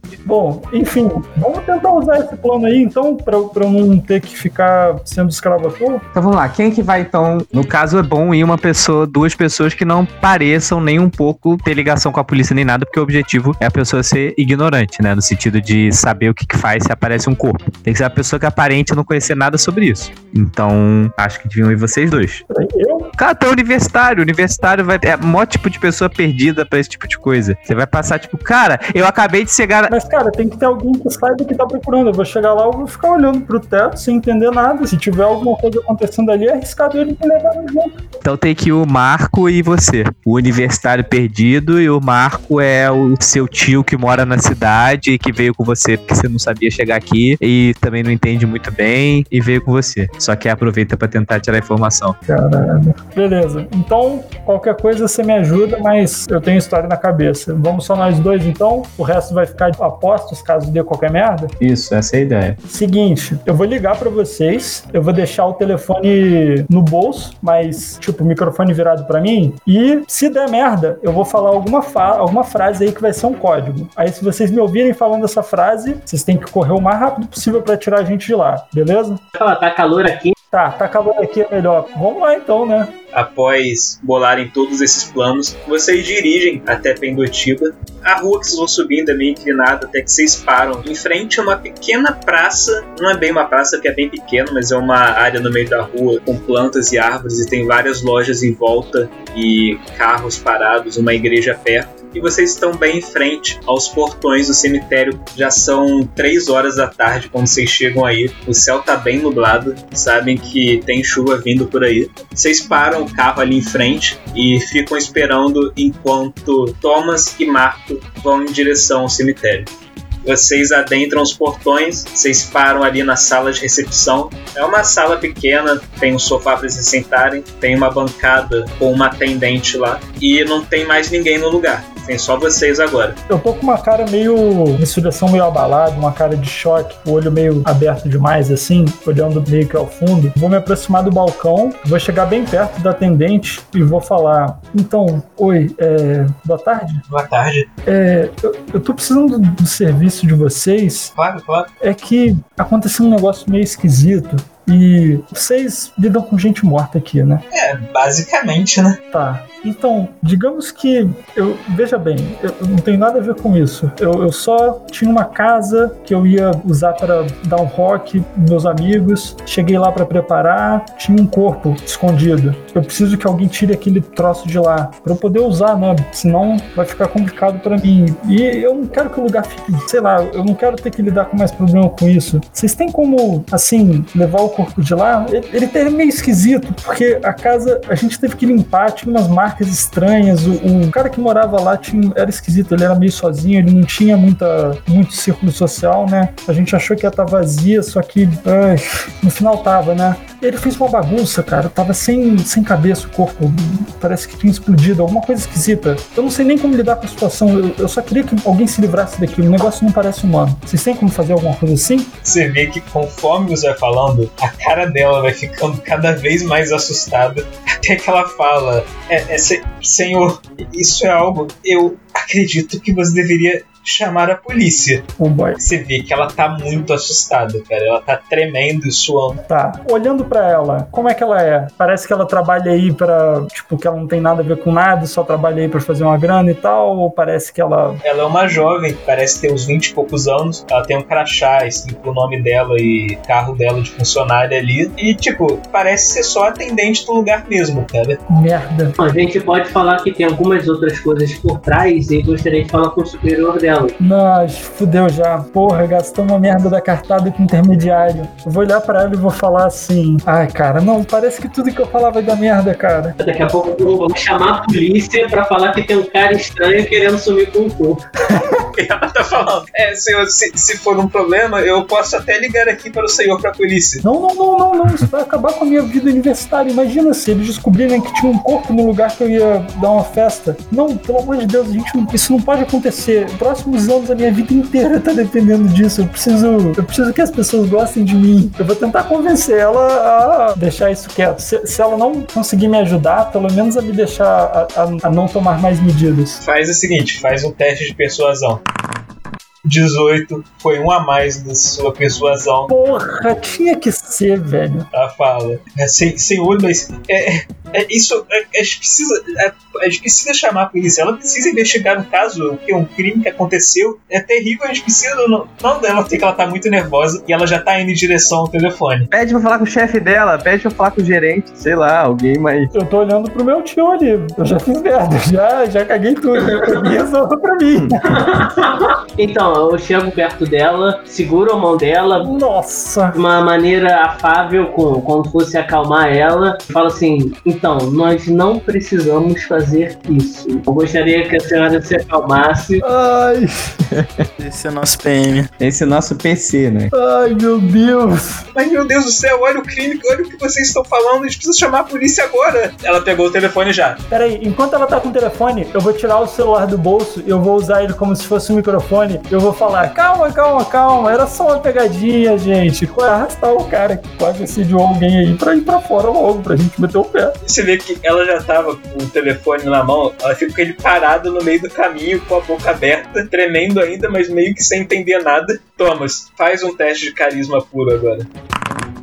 Boa, tirou 13, você conseguiu. Você vê que ela começa a dar uma risada, aquele, aquele sorriso amarelo, como se estivesse forçando uma risada, tentando ficar tranquila. Pegadinha, YouTube. Tá, essa foi boa.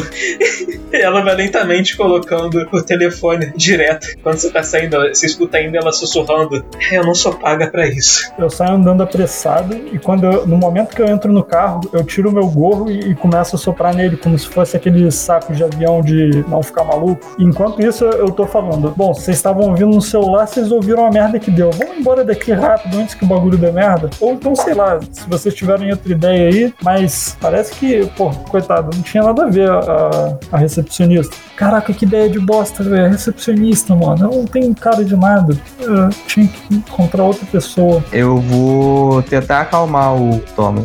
Bom, aconteceu então o que eu imaginava. A organização inteira não está infiltrada nesse lugar. As pessoas normais não sabem o que está acontecendo. Portanto, isso torna as coisas muito mais fáceis e difíceis ao mesmo tempo. Porque a gente tem que, no caso, descobrir quem são as pessoas que vão buscar os corpos. Bom, você já queimou a tua ficha. Eu acho que agora eu vou ter que ir com o a Babila. Acertei? Sim. Nossa, esse acerto dele eu dou até um sorriso. Fala, Babila. É nossa hora de ir. Mas pera, calma. Qual é o plano? Me fala pelo menos. O plano é o seguinte, a gente tá sem tempo, irmão. Alguma coisa vai acontecer em pouco tempo. Mas você vai falar isso com ela? A gente acabou de dar uma fala meio parecida com essa. Não, mas eu não vou falar isso com ela. Eu vou pedir pra falar com alguém que faz isso. Eu vou pedir pra falar com outra pessoa. E se precisar, eu dou a carteirada do agente da ABIN. Tá, só saio do carro. Eu sou alto, tá ligado? Minha perna tá doendo já de ficar dentro do carro, tá ligado? Tá, eu vou, eu vou em direção lá ao lugar. Eu ligo pro Marcos e você liga pro, pro outro. Se der merda. Isso, essa é a ideia. Pedro e a Babila adentram o cemitério, a recepção do cemitério. Vocês veem lá, a- o lugar tá vazio, só tem a recepcionista do balcão. Você vê que ela tá meio ofegante e assustada ainda. Ela tá com um sorriso forçado, dando algumas risadas. Quando ela vê vocês, ela fala: Oi, boa tarde. Oi, boa tarde, tudo bem? Eu gostaria de conversar com uma das pessoas que é responsável por buscar os corpos e fazer o translado. Quem seria essa pessoa responsável? Ok, é, aguarde aqui um instante, eu já volto. Ela vai lá pra dentro, vocês esperam um minutinho, até que sai pela porta um homem mais velho, uns 40 e poucos anos provavelmente. Ele se dirige até vocês. Você vê que a mulher ela volta também, mas ela fica ali um pouco mais afastada. Boa tarde, senhores. O que vocês desejam saber? Então, na verdade, a gente tava querendo tirar uma dúvida do como ele não tava antes com a mulher. Mano, Eu vou tentar repetir a mesma história que o Thomas contou, Já deu errado, cara. Não. mas eu vou repetir essa mesma história. Com a maior naturalidade do mundo, como se fosse inocente pra ele. Você vai dar um rock pros seus amigos de faculdade? Enquanto eu tô contando a história, eu tô olhando pro a Babila com uma cara do tipo, fica preparado pra correr, porque se pegar o telefone de novo, a gente vai correr. tipo, eu tô aqui, é no all-in. Caralho, cara. Não, é, é derrota, mano. É do tipo, ou o cara vai comprar a ideia, porque é o. Ou ele vai falar, a mulher vai escutar. E assim, eu tô tomando cuidado disso. Você tá falando baixo, longe da mulher. Calma, calma, calma, calma, calma, calma. Cadê a moça? Cadê a moça? Ela tá ali atrás do balcão, um pouco afastada, mas não tão afastada, cara. Se ela prestar atenção na conversa, ela consegue ouvir. Foda-se, eu, eu vou dar em cima dela. eu não faço isso em RPG nenhum, tá ligado? Porque eu acho escroto. Mas eu acho que eu acho que é a única alternativa que eu tenho. Descreve ela fisicamente. Não dá em cima, eu vou falar coisas completamente aleatórias. Não dá em cima, mas tipo. Ela parece ter uns 20 e poucos anos, usa o uniforme do lugar com crachá e Qual o nome dela? Tá ali no crachá. o nome dela é Dalila. Vou começar a falar com ela. Cara, você sabia que meu pai morreu aqui? Ele tá enterrado aqui, sabia? Eu tô até um pouco sentido de estar aqui hoje. Você tem alguém próximo de você que pode ter morrido por aqui? Pra eu tentar pelo menos me sentir um pouco melhor. A Dalila se aproxima de você, a Babila. Agora, faz um teste de carisma, Babila.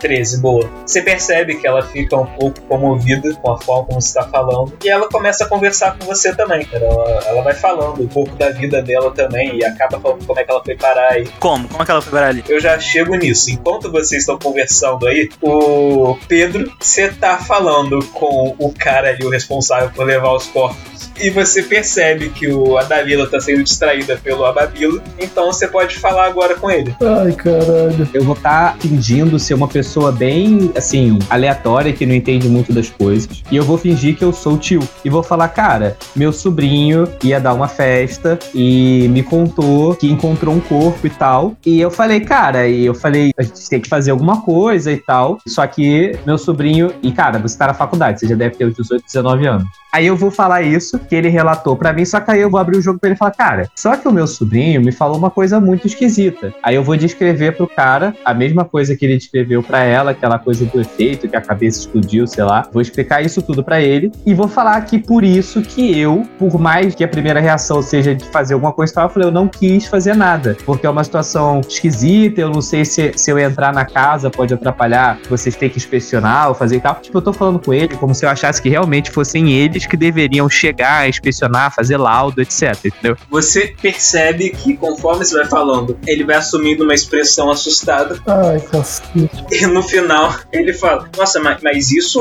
você, você precisa chamar a polícia. Nós, nós não tomamos conta disso. Você tem que falar com a polícia, cara. É, pô, um, um cara morto, assassino. Não, você precisa ir direto na polícia. Ah, então tudo bem, então eu vou daqui direto pra polícia. Muito obrigado pela sua informação. Ô, Ababila, vamos? Bora. Porra, dropou o nome verdadeiro do cara ali. Nossa. Eu puxo a Babila pelo braço. Não, não, não, não vai me puxar não, porque eu já tô, já tô puto que tu mandou meu nome. Eu olho pra você com ódio. Tipo assim, não encosta em mim. Tá, você ficou parado, eu tô indo em direção ao carro, pronto pra falar pro Marco meter o pé, entendeu? Eu tô indo muito rápido. E é do tipo, se você ficar aí, é capaz de sobrar pra você. Não, não vou ficar aí. Eu só eu fiquei um segundo te encarando. Em dois segundos, aí eu falei. Cara, eu entro no carro com ele e falo, Marco, mete o pé agora, rápido, rápido, rápido. Calma aí, cara. Deixa eu falar tchau pra Dalila. Não, eu, tô- eu já tô no carro, meu filho, eu tô falando pro Marco, eu nem sei onde você tá, não. Dalila, muito obrigado pela sua compreensão. Pô, espero que tudo bem aqui com você, tá? Obrigado. Eu acho que eu tô até me sentindo melhor. Vou nessa, tá? Tchau, beijo. e saio. Ela se despede de você. O Ababila sai correndo do cemitério, seguindo o Pedro, que já tá entrando no carro. O Ababila entra logo em seguida. O Ícaro, ele dá a partida e o carro sai da hora. E no caminho, tipo, além da informação de que os funcionários do cemitério em si aparentemente não estarem envolvidos no caso, já que dois dos funcionários que eles falaram não sabiam de nada, o Ababila, ele conta a vocês algumas coisas interessantes que ele descobriu na conversa com a Dalila. Alá. Bravo. Alá. Ah, não, ah, não, ah. Ai, cara. Eu só falo depois que o, que o Pedro Barbosa fala pra caralho. Se achando aí que conseguiu descobrir alguma coisa. A Babila, a Dalila, ela falou pra você que tem pouco poucos meses que ela começou a trabalhar aí, mas que é um ambiente um pouco estranho. Ela falou que tem uma área lá, um corredor lá dentro, que é o acesso restrito até para os funcionários do lugar, e só o dono e algumas pessoas bem específicas que ela não conhece, não chegou a ver quem eram, que pode ir para essa área. Teve funcionários que já tentaram ir para lá que receberam reprimendas bem graves. E ela fala que tem funcionário ali que já está há bastante tempo trabalhando no cemitério e fala que tem mais de um ano que o cemitério foi comprado por uma empresa misteriosa que eles nunca tinham ouvido falar. Eles nem chegaram a conhecer o dono do lugar, eles nem sabem exatamente na mão de quem o cemitério tá, mas que esse cara falou para ela foi depois disso que essa área restrita foi colocada lá e que tem um clima estranho rolando por lá, mas que os funcionários não fazem ideia do que, que é. Quem importa pra gente é o dono, que a gente provavelmente consegue descobrir com documentação, coisas assim, e os amigos dele que entram nessa- área restrita. Mas eu acho que isso também nem importa, a gente se passar só precisa invadir a área restrita e foda-se. É, é, eu acho que a gente pode meter pra lá já. Bora. Então dá a volta, dá a volta com o carro. É, não, peraí, vamos comer um negócio antes, pô, uma fome. Vocês dirigem de volta à mansão do Ícaro. Mas então, qual é o plano? Quando chegar lá, invadir. Porra, tocar o puteiro lá dentro. É, depois de botar uns três hambúrguer pra dentro, eu acho que a gente tem que ir pra lá e descobrir o que tá acontecendo, pô, entrar nessa ala proibida. Pergunto pro Marco se o Marco tem alguma arma pra emprestar aí. Tem, mas só tá com numeração raspada. Você você se importa com isso? Eu diria que é perfeito. E aproveito e pego. Eu tenho uma corrente na, no porta-malas do meu carro também. Se a gente for invadir lá, eu vou levar minha corrente. Caralho. Eu acho que a gente podia ficar ali de tocaia já de noite. Escureceu tocaia. Entendeu? Tipo assim, 10 horas da noite a gente já tá lá. Aí, chegar uma hora da manhã, 2 horas da manhã, se não tiver no movimento, suspeito ainda. É, se tiver movimento, a gente corre atrás pra ver, se não tiver, a gente corre atrás pra ver também. Tudo bem.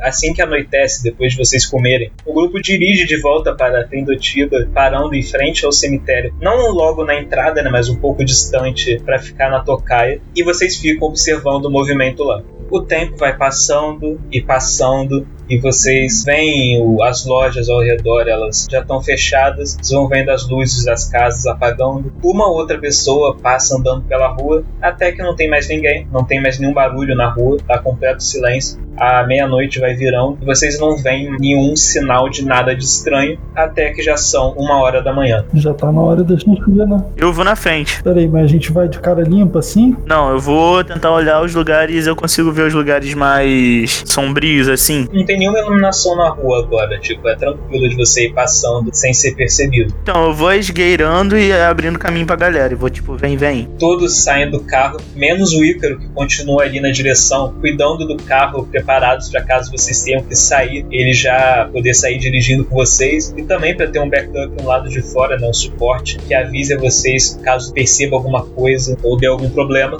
E o resto do grupo segue a Babila, se aproximando do cemitério. Vocês pulam a cerca e vocês estão dentro do cemitério a uma da manhã. Onde é que tem possíveis locais, tipo, ter essa parada, tá ligado? Provavelmente alguma casa, alguma coisa que tem lá pra trás, né? Ela tinha falado com você que era o local lá onde os funcionários cuidavam da administração e dos todas as paradas lá. É um pouco mais pra dentro do cemitério. Você tem uma noção de onde que era e vocês andando aí pelo cemitério, vocês avistam o prédio, o pequeno prédio, né, que provavelmente deve ser esse lugar. Vamos que vamos, tô indo, tô indo na cara na coragem. Eu vou seguindo ele. Vocês seguem então andando pelo cemitério. Então, eu, eu consigo avistar esse local e ele tem algum tipo de luz. Não, tá apagado. Vamos tentar entrar pelos fundos. Sempre tem uma toca. Ah, você rodeia a construção, vocês chegam na porta dos fundos. Ela tá trancada. Alguém tem a habilidade de destrancar? Teoricamente você tem. Tá, é isso que eu vou fazer então. Então joga aí, é destreza. Ah, Ah, Babila, você mexe ali na fechadura, você usa sua faca pra quebrar alguns mecanismos ali dentro e você consegue destrancar a porta e abrir pra todo mundo. Então vocês estão dentro desse prédio cemitério. bora. Pra investigar, né? É, como é que é dentro desse A lugar? gente tem que achar uma área esquisita que não deveria ser acessada. Vocês primeiro vocês abrem o lugar, só que tá escuro lá dentro, né? As luzes estão apagadas. Eu consigo ver alguma luz de câmera? Na verdade não, nesse corredor aí inicialmente não. Quando passa todo mundo, eu encosto a porta pra, tipo, parecer que foi arrombada. A gente usa a lanterna do celular. Ok, vocês acendem a lanterna, você consegue observar claramente o ambiente à frente de vocês. Vocês estão em um corredor, Então eu sigo no corredor com as duas facas na mão já. vocês vão seguindo pelo corredor até chegar a uma sala maior, que tem algumas portas e outros corredores saindo dela. E assim que você chega ali na beirada do corredor, você vê que tem uma câmera de segurança, vê a luzinha dela lá numa quina dessa sala. Nesse momento, eu boto um capuz de bandido. Foda-se. Eu tenho um gorro, eu vou abaixar o gorro. Eu não tenho nada, eu só tento disfarçar, meu. Disfarçar. Caralho. Os Disfarçar. caras que são, trabalham lá, né? Peguei aquela máscara de. Não é de bandido, né? Mas aquela máscara de Snow, sabe? Balaclava. Toca ninja. Isso. Vocês andam pela sala, então. Vocês vão pra onde? Tem a câmera. Eu quero tentar arremessar a faca no fio. Tá bem, faz um ataque. Eu vou considerar a classe de armadura aqui da câmera. A Babila, você arremessa sua faca precisão, acertando a parede lá em cima e cortando o fio que ligava a câmera. Você vê a luzinha dela apagando. É isso. E a sua faca tá cravada na parede lá em cima. Eu vou lá pegar. Vai precisar subir nas costas de alguém pra alcançar ela. Tá, eu nem peço. Eu puxo o Pedro Eu sabia. e saio arrastando assim. Eu vou super de boa pra ver se isso acalma ele um pouquinho. Peguei a faca. Fazer o seguinte então: vocês todos podem fazer um teste de investigação pra ver o que vocês conseguem descobrir por esse lugar.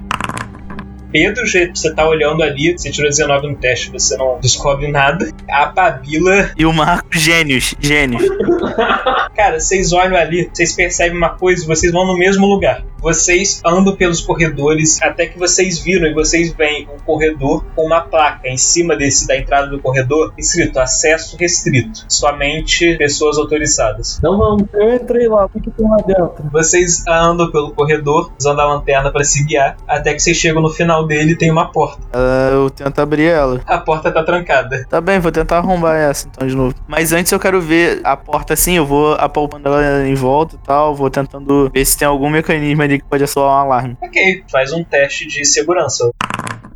Você passa sua mão por cima de alguma coisa ali que tá em relevo na porta que você identifica como sendo algo que poderia soar um alarme. Eu consigo ter o conhecimento de desarmar isso? Consegue, você consegue enfiar um grampo, alguma coisa assim ali, de forma que quando a porta seja aberta, ele não se mova, continue no mesmo lugar. Tá bem. Então, a Babila, após assegurar a segurança de vocês, abre a porta e ilumina o interior. Você vê que o interior do local é uma sala com alguns jalecos pendurados na parede e bem no outro lado da sala tem o que parece ser a porta de um elevador. Ficando cada vez pior. Cara, o elevador a gente não pode chamar esse elevador. É um buraco? É tipo aquele elevador com um buraco ou é um elevador. Tipo assim, a gente consegue descer pelos fios? Cara, é um elevador normal. É, a porta não vai abrir se ele não estiver parado no lugar. Tá, a gente vai abrir a porta à força. Peraí, não dá só pra chamar o elevador? É isso que eu ia perguntar, não tem nenhum botão não? Tem, tem um botão, tem um botão bem claro ali pra apertar. Cara, a questão não é essa. A questão é que se tiver alguém lá embaixo, vão ver o elevador subindo do nada. Ó, eu chamo o elevador. Não tem a menor condição. Mano, eu sou um universitário, velho. Eu nunca tive que fazer atividade física na minha vida. Eu vou descer o tubo do elevador, eu vou morrer nessa porra, velho. Vamos chamar o elevador. Ah, vocês que sabem. Eu acho que eu já fiz muita coisa até agora. O que eu acho é que a gente não tem muita opção, realmente. Tá bem, vamos chamar esse elevador. Eu vou ficar de stealth. Antes de abrir a porta, fica todo mundo dos lados do elevador. Quando abrir, eu vou ser o primeiro a tentar dar o bote. Vocês apertam o botão do elevador. Vocês veem ele aparecendo o sinal de que ele tá subindo. Vocês esperam alguns segundos até que o elevador para no nível de vocês e a porta se abre. Vê que ele tá vazio. Eu seguro a porta com a mão, pra porta não fechar. E eu uso a faca pra ver se tem alguma câmera. Dentro do elevador não tem câmera nenhuma, não. É um elevador grande ou pequeno? É grande. É tipo um elevador de hospital que cabe uma maca ou um negócio assim? Sim, Caralho. Isso diz muita coisa. Beleza, aí a gente não tem como ser furtivo. Então a gente fica vocês três na frente que estão com arma de fogo. O jovem tá também, o universitário? Eu, eu tô com a balestra rosa da minha irmã. Ah, ele tá de sacanagem, né? O mais legal é que é rosa. Ah, não, ele enlouqueceu, mano. Só agora que eu percebi, eu acho que eu tava tão focado na missão que eu olhei assim pro lado e eu toquei que eu tava com um idiota, cara, com a balestra. Mano, você acha que eu, um moleque, vou ter uma arma igual vocês? Porra! Eu tô mais preocupado em entender por que, que a irmã dele tem uma balestra rosa do que entender todo esse esquema. Não é?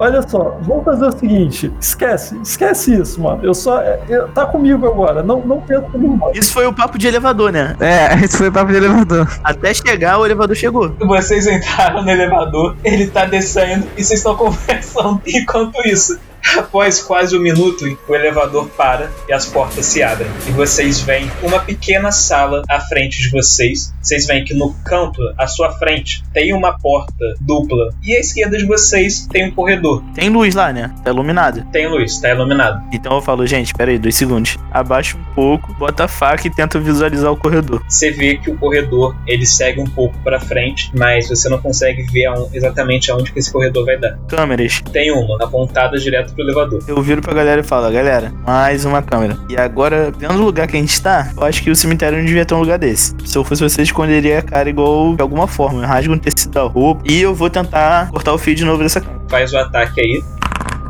Você arremessa sua faca, mas dessa vez você não é tão preciso e ela se crava na parede um pouco distante da câmera. Vou tentar a segunda faca. Joga aí de novo. Ela se crava no outro lado da câmera, longe da primeira faca, sem acertar o fio. Alguém tem mais alguma faca? Não, ninguém mais tem faca. Me dá essa flecha. Vou tentar arremessar a flecha. Que isso? Não, peraí. Eu posso atirar a flecha, porra. Ah, é, tu tá com a cara tampada. Então vai lá, mira lá e acerta. Faz seu ataque aí. Cacete. Toma esse disparo na flecha. Cobre o rosto. Não, não vai dar pra destruir isso, não. A gente tá chamando atenção já, porra. Vamos ser achados aqui no, no elevador, vai dar merda. O Marco e o Pedro não conseguem cobrir o rosto, não, de alguma forma. Eu posso cobrir com a camisa, pô. Cara, eu olho assim ao redor, tentando pensar alguma maneira de chamar menos atenção. E eu vou, vou fazer a mesma coisa que o Marco fez, que tá na mesma situação que eu. Vocês vão sair do elevador agora, então. Cara, eu vou já indo em direção a cortar a câmera. Assim que vocês saem do elevador, a primeira coisa que chama a atenção de vocês é que na parede à direita há um símbolo enorme em vermelho pintado na parede. É uma espécie de suástica, só que ela está inclinada. E assim tem um espaço aberto em cima, entre dois braços da suástica, e no meio desse espaço tem um A escrito nele. Embaixo, na parte de baixo da suástica, no espaço vazio de baixo, tem um V escrito. Na direita tem um 3 e na esquerda tem um 3 espelhado. E embaixo desse símbolo tá escrito Cédula 23. Puta que pariu, eu tô cagado de medo. Eu pego o Pedro e falo, Pedro, me ajuda aqui de novo. Aí vou pegar minhas facas. Você sobe lá, você pega as suas facas, você aproveita para cortar o fio da câmera. Eu pego minha flecha também. Todo mundo faz um teste de furtividade. Eu acho que eu me pendurei na câmera e não fiz barulho, tá ligado? É, mas o problema é que a pessoa que tá embaixo de você, ela não aguentou o seu peso e soltou alguns gritos de dor ali no meio, esquecendo por um momento que vocês estão numa missão furtiva. Da puta, eu só fico. Filho da puta, filho da caralho, ambientalista de merda. Por mais que o Marco e o a Babila estejam em total silêncio, Thomas e Pedro não conseguem manter o silêncio e você e a Babila tá ali tentando puxar a câmera. Vocês estão focados nessa tarefa quando vocês escutam um Ei! Eu vou falar, ei, de cu é rola? E vocês olham pro lado. Vocês veem que chegou uma pessoa ali, um homem com um uniforme negro, com aquele mesmo símbolo que vocês viram na parede. Esse símbolo tá estampado no peito do uniforme, bem no onde seria o coração. E é bem lá que eu vou mirar.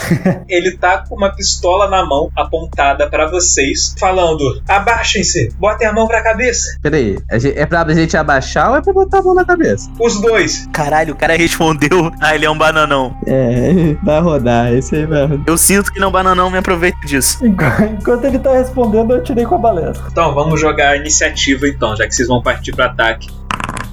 A Babila, a primeira ação é sua. Eu quero tacar as duas facas no peito dele. Tá, você tem um ataque por rodada, então você só consegue arremessar uma faca. Joga aí seu ataque. Ok, você consegue acertar a faca. Tá, eu quero arremessar caindo pra trás. Assim, caindo do Pedro, tá ligado? Cara, você arremessa a sua faca, que ela crava bem no ombro esquerdo do soldado. E você vê, ele grita de dor, cara, ele não consegue evitar na hora. Uma das mãos ela vai até a ferimento, ele pega arrancão da faca e jorra sangue de lá. E você vê o sofrimento na cara dele. Ele arrancou a faca. Ele é maluco, porra. Você ainda tem uma ação de movimento se você quiser. Quero me rolar pra trás de algum dos três maromba aí. Você vai pra trás do Pedro então. E agora é o Marco. Eu vou correr pra cima dele e vou tentar desarmar ele, pra não fazer barulho dando um tiro. Faz um ataque normal. Cara, você consegue, você corre até ele, você aproveita a distração dele arrancando a faca do ombro, você segura o braço dele, tentando torcer a mão pra arrancar a faca, ele vai tentar evitar isso agora. Nossa, ele mandou muito mal. Você vê a mão dele toda torcida, ele grita de dor e a pistola cai da mão dele. Você vê que ele tá completamente desarmado na sua frente agora. E agora é o Pedro. Eu vou atacar esse cara que tá desarmado usando a minha pistola. Usando, é só imobilizar o cara, cara. O cara já tá desarmado. Vai pra cima dele e imobiliza ele. Na hora que eu escuto o Marco gritando: imobiliza, imobiliza ele, imobiliza ele, eu vou correr pra tentar imobilizar, aproveitando que ele tá desarmado. Você corre até o lado dele, segurando ele. Ele vai jogar um tentar se livrar de você também. Não, ele falha de novo, ele, Era um bananão, falei que era um bananão. ele tá completamente imobilizado pelos seus braços. Você ainda segura a boca dele, ele tenta gritar, mas você pede o som de sair dele. E o cara tá na mão de vocês. Ganha um uniforme. Ele tá inconsciente? Não, Mas isso a gente resolve fácil. Não, é que eu tô olhando pensando, ninguém vai tentar tirar alguma informação dele. Eu saio andando reto desse corredor de onde ele veio, tô vendo o que tem à frente. o Ababila, ele sai andando pelo corredor. Furtivo, furtivo. Você vai ali pelo canto se esgueirando, você consegue olhar bem o ambiente ao redor, você vê que o corredor, e você tá meio que numa encruzilhada, o corredor ele segue pra direita, pra esquerda e pra frente. Você consegue ver algumas portas à frente. Só que a questão é, nessa briga que vocês se envolveram, vocês fizeram barulho, o cara gritou, e o Ababila ainda, mesmo que esteja sendo furtivo, ele ainda avançou mais aí pro corredor. Então todos vocês façam de novo um teste de furtividade. Caraca, a Babila, nossa, Tava nervoso. Cara, dessa vez foi o oposto. Todo mundo ali tá ali atrás, saindo o mais silencioso possível, enquanto com a Babila, ele se empolga, ele só sai andando pelo corredor, se seguirando, só que, cara, você tropeça no meio do caminho, você solta um grito ainda, e vocês começam a escutar o som de passos correndo. A Babila, você levanta o rosto e você vê alguns soldados trajados iguais àquele último surgindo do corredor, bem na sua frente, a Babila. Ai, caralho. Peraí, soldados num cemitério? Que é isso, tá, tá estranho isso daí. Não, só desse lugar tá aqui já, já tá esquisitaço, mano. Não é mais cemitério, não. Isso daqui é Stranger Things, base russa no subterrâneo do, do shopping. Todos eles seguram uma pistola na mão, as pistolas apontadas para vocês. Os soldados estão na sua frente, são homens e mulheres vestindo aquele uniforme preto, com um chapéu preto também, aquele símbolo bizarro no peito deles. E atrás deles vem uma mulher loira com um chapéu parecido com eles, só que tem algumas estrelas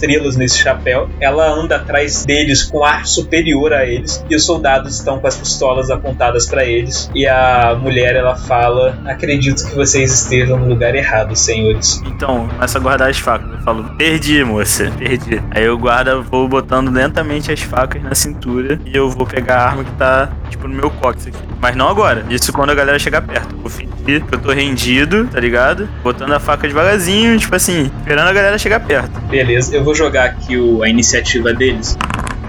Bem, agora é a vez do Thomas. O Ababila não tá numa situação em que parece que ele quer começar um tiroteio, né? Bem, você viu ele guardando as facas, ele tá de joelhos no chão agora e você não sabe os planos dele, né? Eu vou aproveitar que eu tava lá atrás, eu vou ficar nessa bordinha, eu vou pegar cover e vou ficar só com a balestra apontada. Não vou esperar eles atirarem não, mas se eles ameaçarem, se eu ver que eles vão fazer algo hostil com a Babila ou com qualquer um dos amigos, eu vou atirar. Tá bem. Nisso, um dos soldados, ele anda ficando à direita do Ababila e coloca a pistola na cabeça dele. Tá, mas eu preciso esperar isso tudo ou eu posso atirar enquanto ele tava andando? Aí você pode atirar enquanto ele tava andando, se você quisesse. É isso que eu vou fazer então. Não vou deixar ele render uma vida. Na hora que o soldado se aproxima da Babila, Thomas ergue sua balestra, mira no soldado e dispara. Porra, 17. Boa a sua flecha. Ela se crava no ombro do soldado. Ele para no meio do caminho, grunhindo de dor e leva a mão ao ombro ferido. Só que ele ainda tá de pé. E nisso que você atirou, ele olha pra você com raiva, ergue a pistola na sua direção, Thomas, e dispara.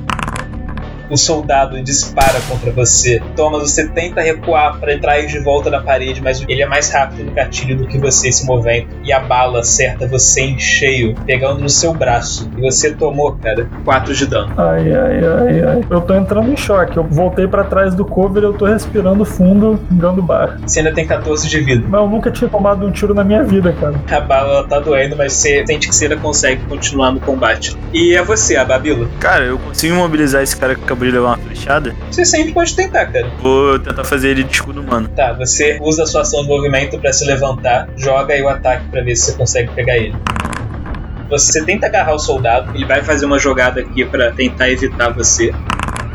Mas ele falha de novo e você consegue agarrar o soldado. Você move ele para sua frente, usando meio como se fosse um escudo humano entre você e os outros soldados. Com o mata-leão e apertando a ferida. E é o Marco agora. Agora deu merda, né? É, tem alguns soldados diante de vocês. Já começou um tiroteio, né? Aham. Então começa a atirar também. Pra atirar em um. Faz o ataque aí então. Show, você dispara a pistola no soldado. O tiro vai bem no peito dele. Você ouve ele soltando o grunhido. Então ele desaba no chão para trás, meio estatelado de qualquer jeito, soltando seu último suspiro. Você percebe que você mandou um tiro certeiro e alguma parte importante no peito, foi direto no coração do pulmão. Foi one shot, one kill. Boa. Não sei como eu estou, mas eu tento pegar cover também. é um outro soldado agora. Esse soldado, ele tá com a pistola apontada pra você, a Babila. Você vê que ele fica meio hesitante porque você tá com um companheiro dele na frente, mas a oficial grita: "Atire!" e ele atira. Caralho, ela não é banana, não. Fudeu, hein? O cara dispara tentando mirar na sua cabeça, né, que seria a área menos protegida pelo corpo. Só que ele acerta no lugar disso a cabeça do cara que está segurando. O tiro vai bem na testa dele. Você sente o impacto da bala na cabeça acertando você. Você vê o corpo, a cabeça pendendo pro lado. Eu seguro o corpo. precisa fazer força pra ele não cair, porque ele não tá mais em pé por conta própria. Você tem um cadáver na sua mão agora, servindo de escudo. É isso. É isso. A outra soldada, ela segue a indicação do oficial, não hesita em disparar contra você, a Babila. O tiro dela, como ela tava numa posição mais, mais na diagonal pra você, foi mais fácil pra ela disparar de forma que o tiro raspasse no seu ombro, cara, abrindo um rasgo nele. A bala não chegou a alojar lá dentro, mas só que você sente aquela ardência no ombro e aquela dor. Segurando o cara. E agora é a oficial. Cara, a oficial não é uma pistola que ela saca. Ela puxa das costas uma espingarda e aponta direto pra você, a Babila. Ela acerta você. Ah. Cara, ela dispara com a espingarda. Você vê que o braço do maluco na sua frente é arrancado no tiro, de forma que parte das balas acertam a sua lateral da sua barriga, penetrando o fundo, arrancando sangue, carne. Cara, você se curva um pouco, sentindo muita dor. Você não consegue evitar de levar uma das mãos até o ferimento. Você sente a sua mão se charcando. E você sabe que você tá mal, cara. Agora é o Pedro. Cara, eu vou mirar num desses dois aqui da frente. Você mira a soldado que tá no lado do cadáver. Isso. Você saca sua pistola, prepara pra atirar. Qual o ataque aí? Foi suficiente. O seu tiro, ele pega meio que no braço, num dos braços dela. Você ouve ela soltando um grito de dor ali, mas ela continua, ela cerra os dentes, mantendo o foco na luta. É a Thomas agora. Da minha cover de onde eu tô, eu olhando pra situação como ela tá se desenvolvendo, eu vou começar a xingar sem parar, baixinho. Eu vou escorregar a balestra pras minhas costas, deixar ela presa pela tira que tá amarrada ao redor do torso, e eu vou sair correndo até onde o Ababila tá. Eu vou correndo esfregando a mão igual como se fosse um desfibrilador, e eu vou falar entidades que me ajudam, entidades que me ajudarão, por favor, não deixe meu amigo entrar no caixão. Eu vou encostar a mão dele e usar em posição de mãos. Eu curo um D8 mais o meu nível dele. Então joga aí. 9 pontos de vida. Porra, que isso? Eu ressuscitei. A Babila, você percebe o seu companheiro chegando por trás de você. Você só sente as mãos dele encostando em você e você sente como se uma corrente elétrica percorresse seu corpo. E na hora, se você sente os seus ferimentos queimarem, você solta o grunhido de dor porque o negócio dói no momento, como se tivesse um maçarico pressionando esses ferimentos. Só que essa dor dura só um segundo, porque em seguida você não sente mais nada. Você se sente saudável como há muito tempo que você não se sentia. Você percebe que os ferimentos, os tiros que você levou, eles se fecharam completamente. Você não sabe o que, que esse garoto fez com você, mas ele com certeza salvou sua vida. Pô, muito obrigado. Cara, agora que a rodada virou, depois vocês estão nesse combate intenso, vocês vêm e escutam uma porta no corredor ali na frente se abrindo e vocês veem uma figura saindo de dentro dela. Caralho, mais um. A figura se vira pra vocês e caminha lentamente para junto dos soldados. Vocês escutam uma respiração pesada. Vocês escutam, enquanto a figura se move, alguns sons como se fossem engrenagens se movendo, alguns sons bizarros acompanhando. E você vê que o movimento dele não é um movimento natural, é quase como se fosse um movimento meio artificial. Tipo, você não sabe dizer exatamente o que é, mas vocês se sentem incomodados vendo essa figura se mover. Ela se junta perto dos soldados. Vocês veem que atrás dela é um conjunto de pedaços de couro e de metal negro. Ela usa botas e luvas de couro negras também. Ela tem uma uma máscara toda feita de metal cobrindo o rosto inteiro, a cabeça por trás também. Vem que essa máscara, que é meio acinzentada, escuro, tem vários furos na frente, como se fossem para entrar pro nariz e pra boca. Os olhos dela são lentes redondas bem grandes, tem algumas lentes em cima e alguns mecanismos ali. Vocês veem vários tubos, vários fios percorrendo o traje dessa figura. Você vê alguns tubos saindo dessa máscara, indo para as costas do traje. Incrível. Ai, caraca. Nisso que chega, ele fala: Eu vejo, eu vejo a magia presente em vocês. Vocês serão ótimos espécimes. e ele puxa das costas uma arma que parece uma arma de fogo, mas ela é meio estranha, é difícil descrever ela. É bem grande a arma, mas ele segura ela só com uma mão e ele tá ali junto dos soldados. Cara, Queria que em Niterói ia ter uma porra dessa. Agora é você, a Babila. Eu vou olhar nos olhos do Tom e falar: Fudeu, Tom. Vamos sair daqui a gente leva aquele refém ali atrás. Corre. Eu empurro o defunto, eu jogo no Darth Vader genérico e saio correndo. Tipo assim, o meu objetivo é sair correndo e pegar o refém lá da frente, tacar no elevador. Tá bem. Mas não subir com o elevador ainda não, vou esperar todo mundo entrar. Você joga o corpo que estava segurando na frente da figura que chegou. Você nem espera, você só se vira, sai correndo, agarra o refém e joga ele pra dentro do elevador, entrando logo em seguida e fica esperando os seus companheiros. Agora é você, Marco. Então vou atirar e vou, vou entrar no elevador também depois. Atiro no soldado. Faz aí o ataque então. Caralho. Você dispara contra um dos soldados. O seu tiro vai bem na cabeça dele, cara. O soldado não tem nem tempo de gritar. O corpo dele só desaba no chão, completamente sem vida. Sobrando só uma soldada que já estava ferida, e mais a oficial e esse cientista que chegou. Então eu vou movimentar pro elevador. A soldada, ela vai atirar no Thomas, que é o que tá mais perto. Ela te acerta, né, Thomas? Porra, não, não. Ela dispara contra você, Thomas, mas o tiro ele passa de raspão no seu braço. Dói muito, machuca você, mas o tiro não chega a ser um ferimento letal. Se ela tá de boa ali. caralho, o coração tá saindo por uma boca. Tomei dois tiros num dia só. Nisso que essa soldada, ela viu o Ababila recuando, ela se movimenta pra frente pra tentar segurar vocês. A oficial, ela vai se movimentar também. Ela se aproxima de você, Thomas. Ela mira a sua espingarda em você, Thomas. Pô, eu, vou- eu não vou deixar ele morrer sozinho, não, mano. Está nascendo um romance aqui. Pô, pra caralho. O cara salvou minha vida, eu vou deixar ele morrer? Ela vai atirar em você, Thomas.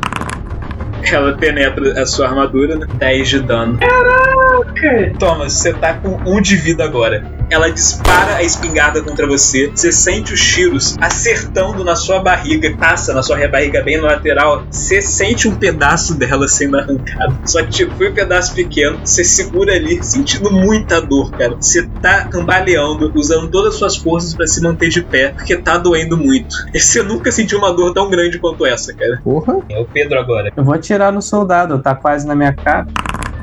Você dispara, você dá um tiro contra a soldada. O tiro pega bem do peito dela, na lateral, no ombro esquerdo, quase no coração. Você vê o corpo dela envergando pra trás, ela solta um grito e cai no chão, imóvel. Menos. Agora sobram só vocês, a oficial e o cientista. E o que, que você vai fazer, Pedro? Geral corre, porra. Corre, corre, corre pra. É, então eu vou em direção ao elevador, então. É você agora, Thomas. Eu vou começar a correr em direção do elevador. Enquanto eu tô correndo, eu vou botar a mão na barriga e, e falar: Antigos espíritos do mal, transformem essa forma decadente em um hall de vida eterna. Tentar me curar. Ok, joga aí.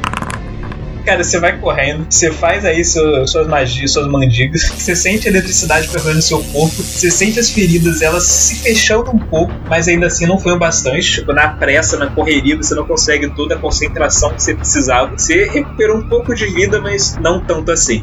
Todo mundo acabou de entrar no elevador. Enquanto a gente tá subindo, eu tô metendo a faquinha nos botões do elevador. Tipo assim, eu tô tentando arrancar aquele painel pra levar ele. Cara, faz um teste de segurança. Show, você consegue. Você mexe ali nos painéis sem que ele pare o elevador, só o suficiente pra arrancar eles e impedir que ele seja chamado de novo. Agora que eu pensei que podia ter feito uma merda assim, colossal, deixar a gente preso no elevador. O elevador sobe, quase um minuto depois ele para, as portas se abrem, vocês se veem naquela sala de novo. Vocês saem carregando o refém de vocês. E é isso, correr pro carro. Pôr cara na mala. Vocês saem correndo de lá, vocês colocam o maluco na mala do carro. O Ícaro, assim que vocês entram, já dá a partida, leva vocês de volta para a mansão dele. vocês estão de volta na mansão do Ícaro. Vocês colocam o cara amarrado lá numa cadeira. Vocês tratam dos seus ferimentos e tal, vocês levam um tempo cuidando disso. Quando vocês percebem que o cara ele tá acordando, alguém faz um teste de percepção. Eu posso fazer. Na verdade, todo mundo faz.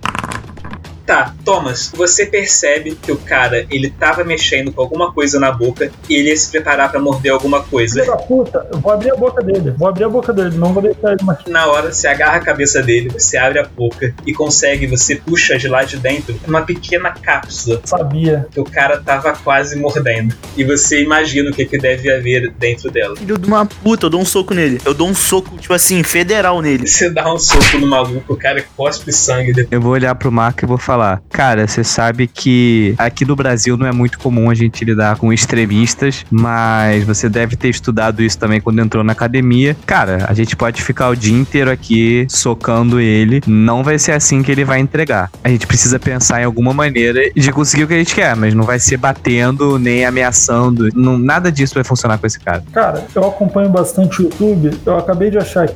Eu rio. que- Eu rio do juvenil universitário primeiro período achando que sabe tudo porque vê no YouTube. Irmão, eu acabei de salvar a vida de um cara. Eu tô rindo alto. Moleque, esse moleque tem moral comigo até o final do jogo. Eu protejo ele como um irmão agora. Ele me salvou, moleque. Eu ia morrer. Ó, o que eu vou falar aqui não, não vai ser, tipo, dar soco na cara desse maluco não adianta, mas, mano, a gente pode tentar meter um psicológico nele, bota ele numa, num quarto branco aí, bota ele com mangueira pingando no- na testa, faz alguma coisa pra ele ficar maluco, velho. Não é com soco na cara, mas a gente tem, de alguma forma, arranjar um jeito dele falar, velho. Arranja alguma tortura maluca aí. A, a agência nacional não compactua com tortura. Não, não funciona. Ele vai mentir. Sobre tortura, ele vai falar qualquer informação só pra agradar a gente, mas vai ser mentira. Você quer o quê? Que a gente dê um beijinho, carinho, um abraço? Então, porra. Cara, talvez funcione melhor. Vocês passam a noite interrogando esse cara, fazendo o que puderem pra tirar a informação dele, e vocês conseguem descobrir algumas coisas. Isso tudo encapuzado, tá? E sem falar o primeiro nome de ninguém, pelo amor de Deus. Primeiro, vocês descobrem que aquele lugar era só uma das cédulas de uma organização chamada AV3 e que eles são um grupo neonazista que pretendem utilizar desses segredos sobrenaturais do mundo para estabelecer um novo Reich. Vocês conseguem tirar essas informações dele e vocês descobrem também que da mesma forma que ele tentou se suicidar, a essa altura toda aquela instalação que vocês estavam já foi para os ares com todas as provas lá dentro destruídas, já que o lugar foi comprometido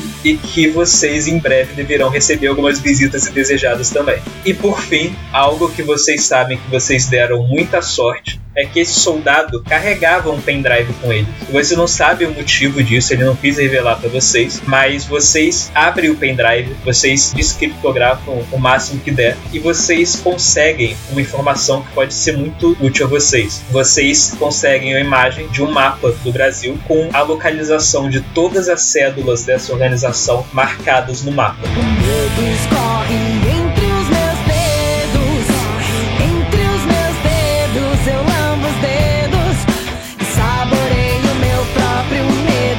Paranoia high-tech é síndrome. Contagioso manipulador. Antiga batalha, o homem seu pavor. Nocivo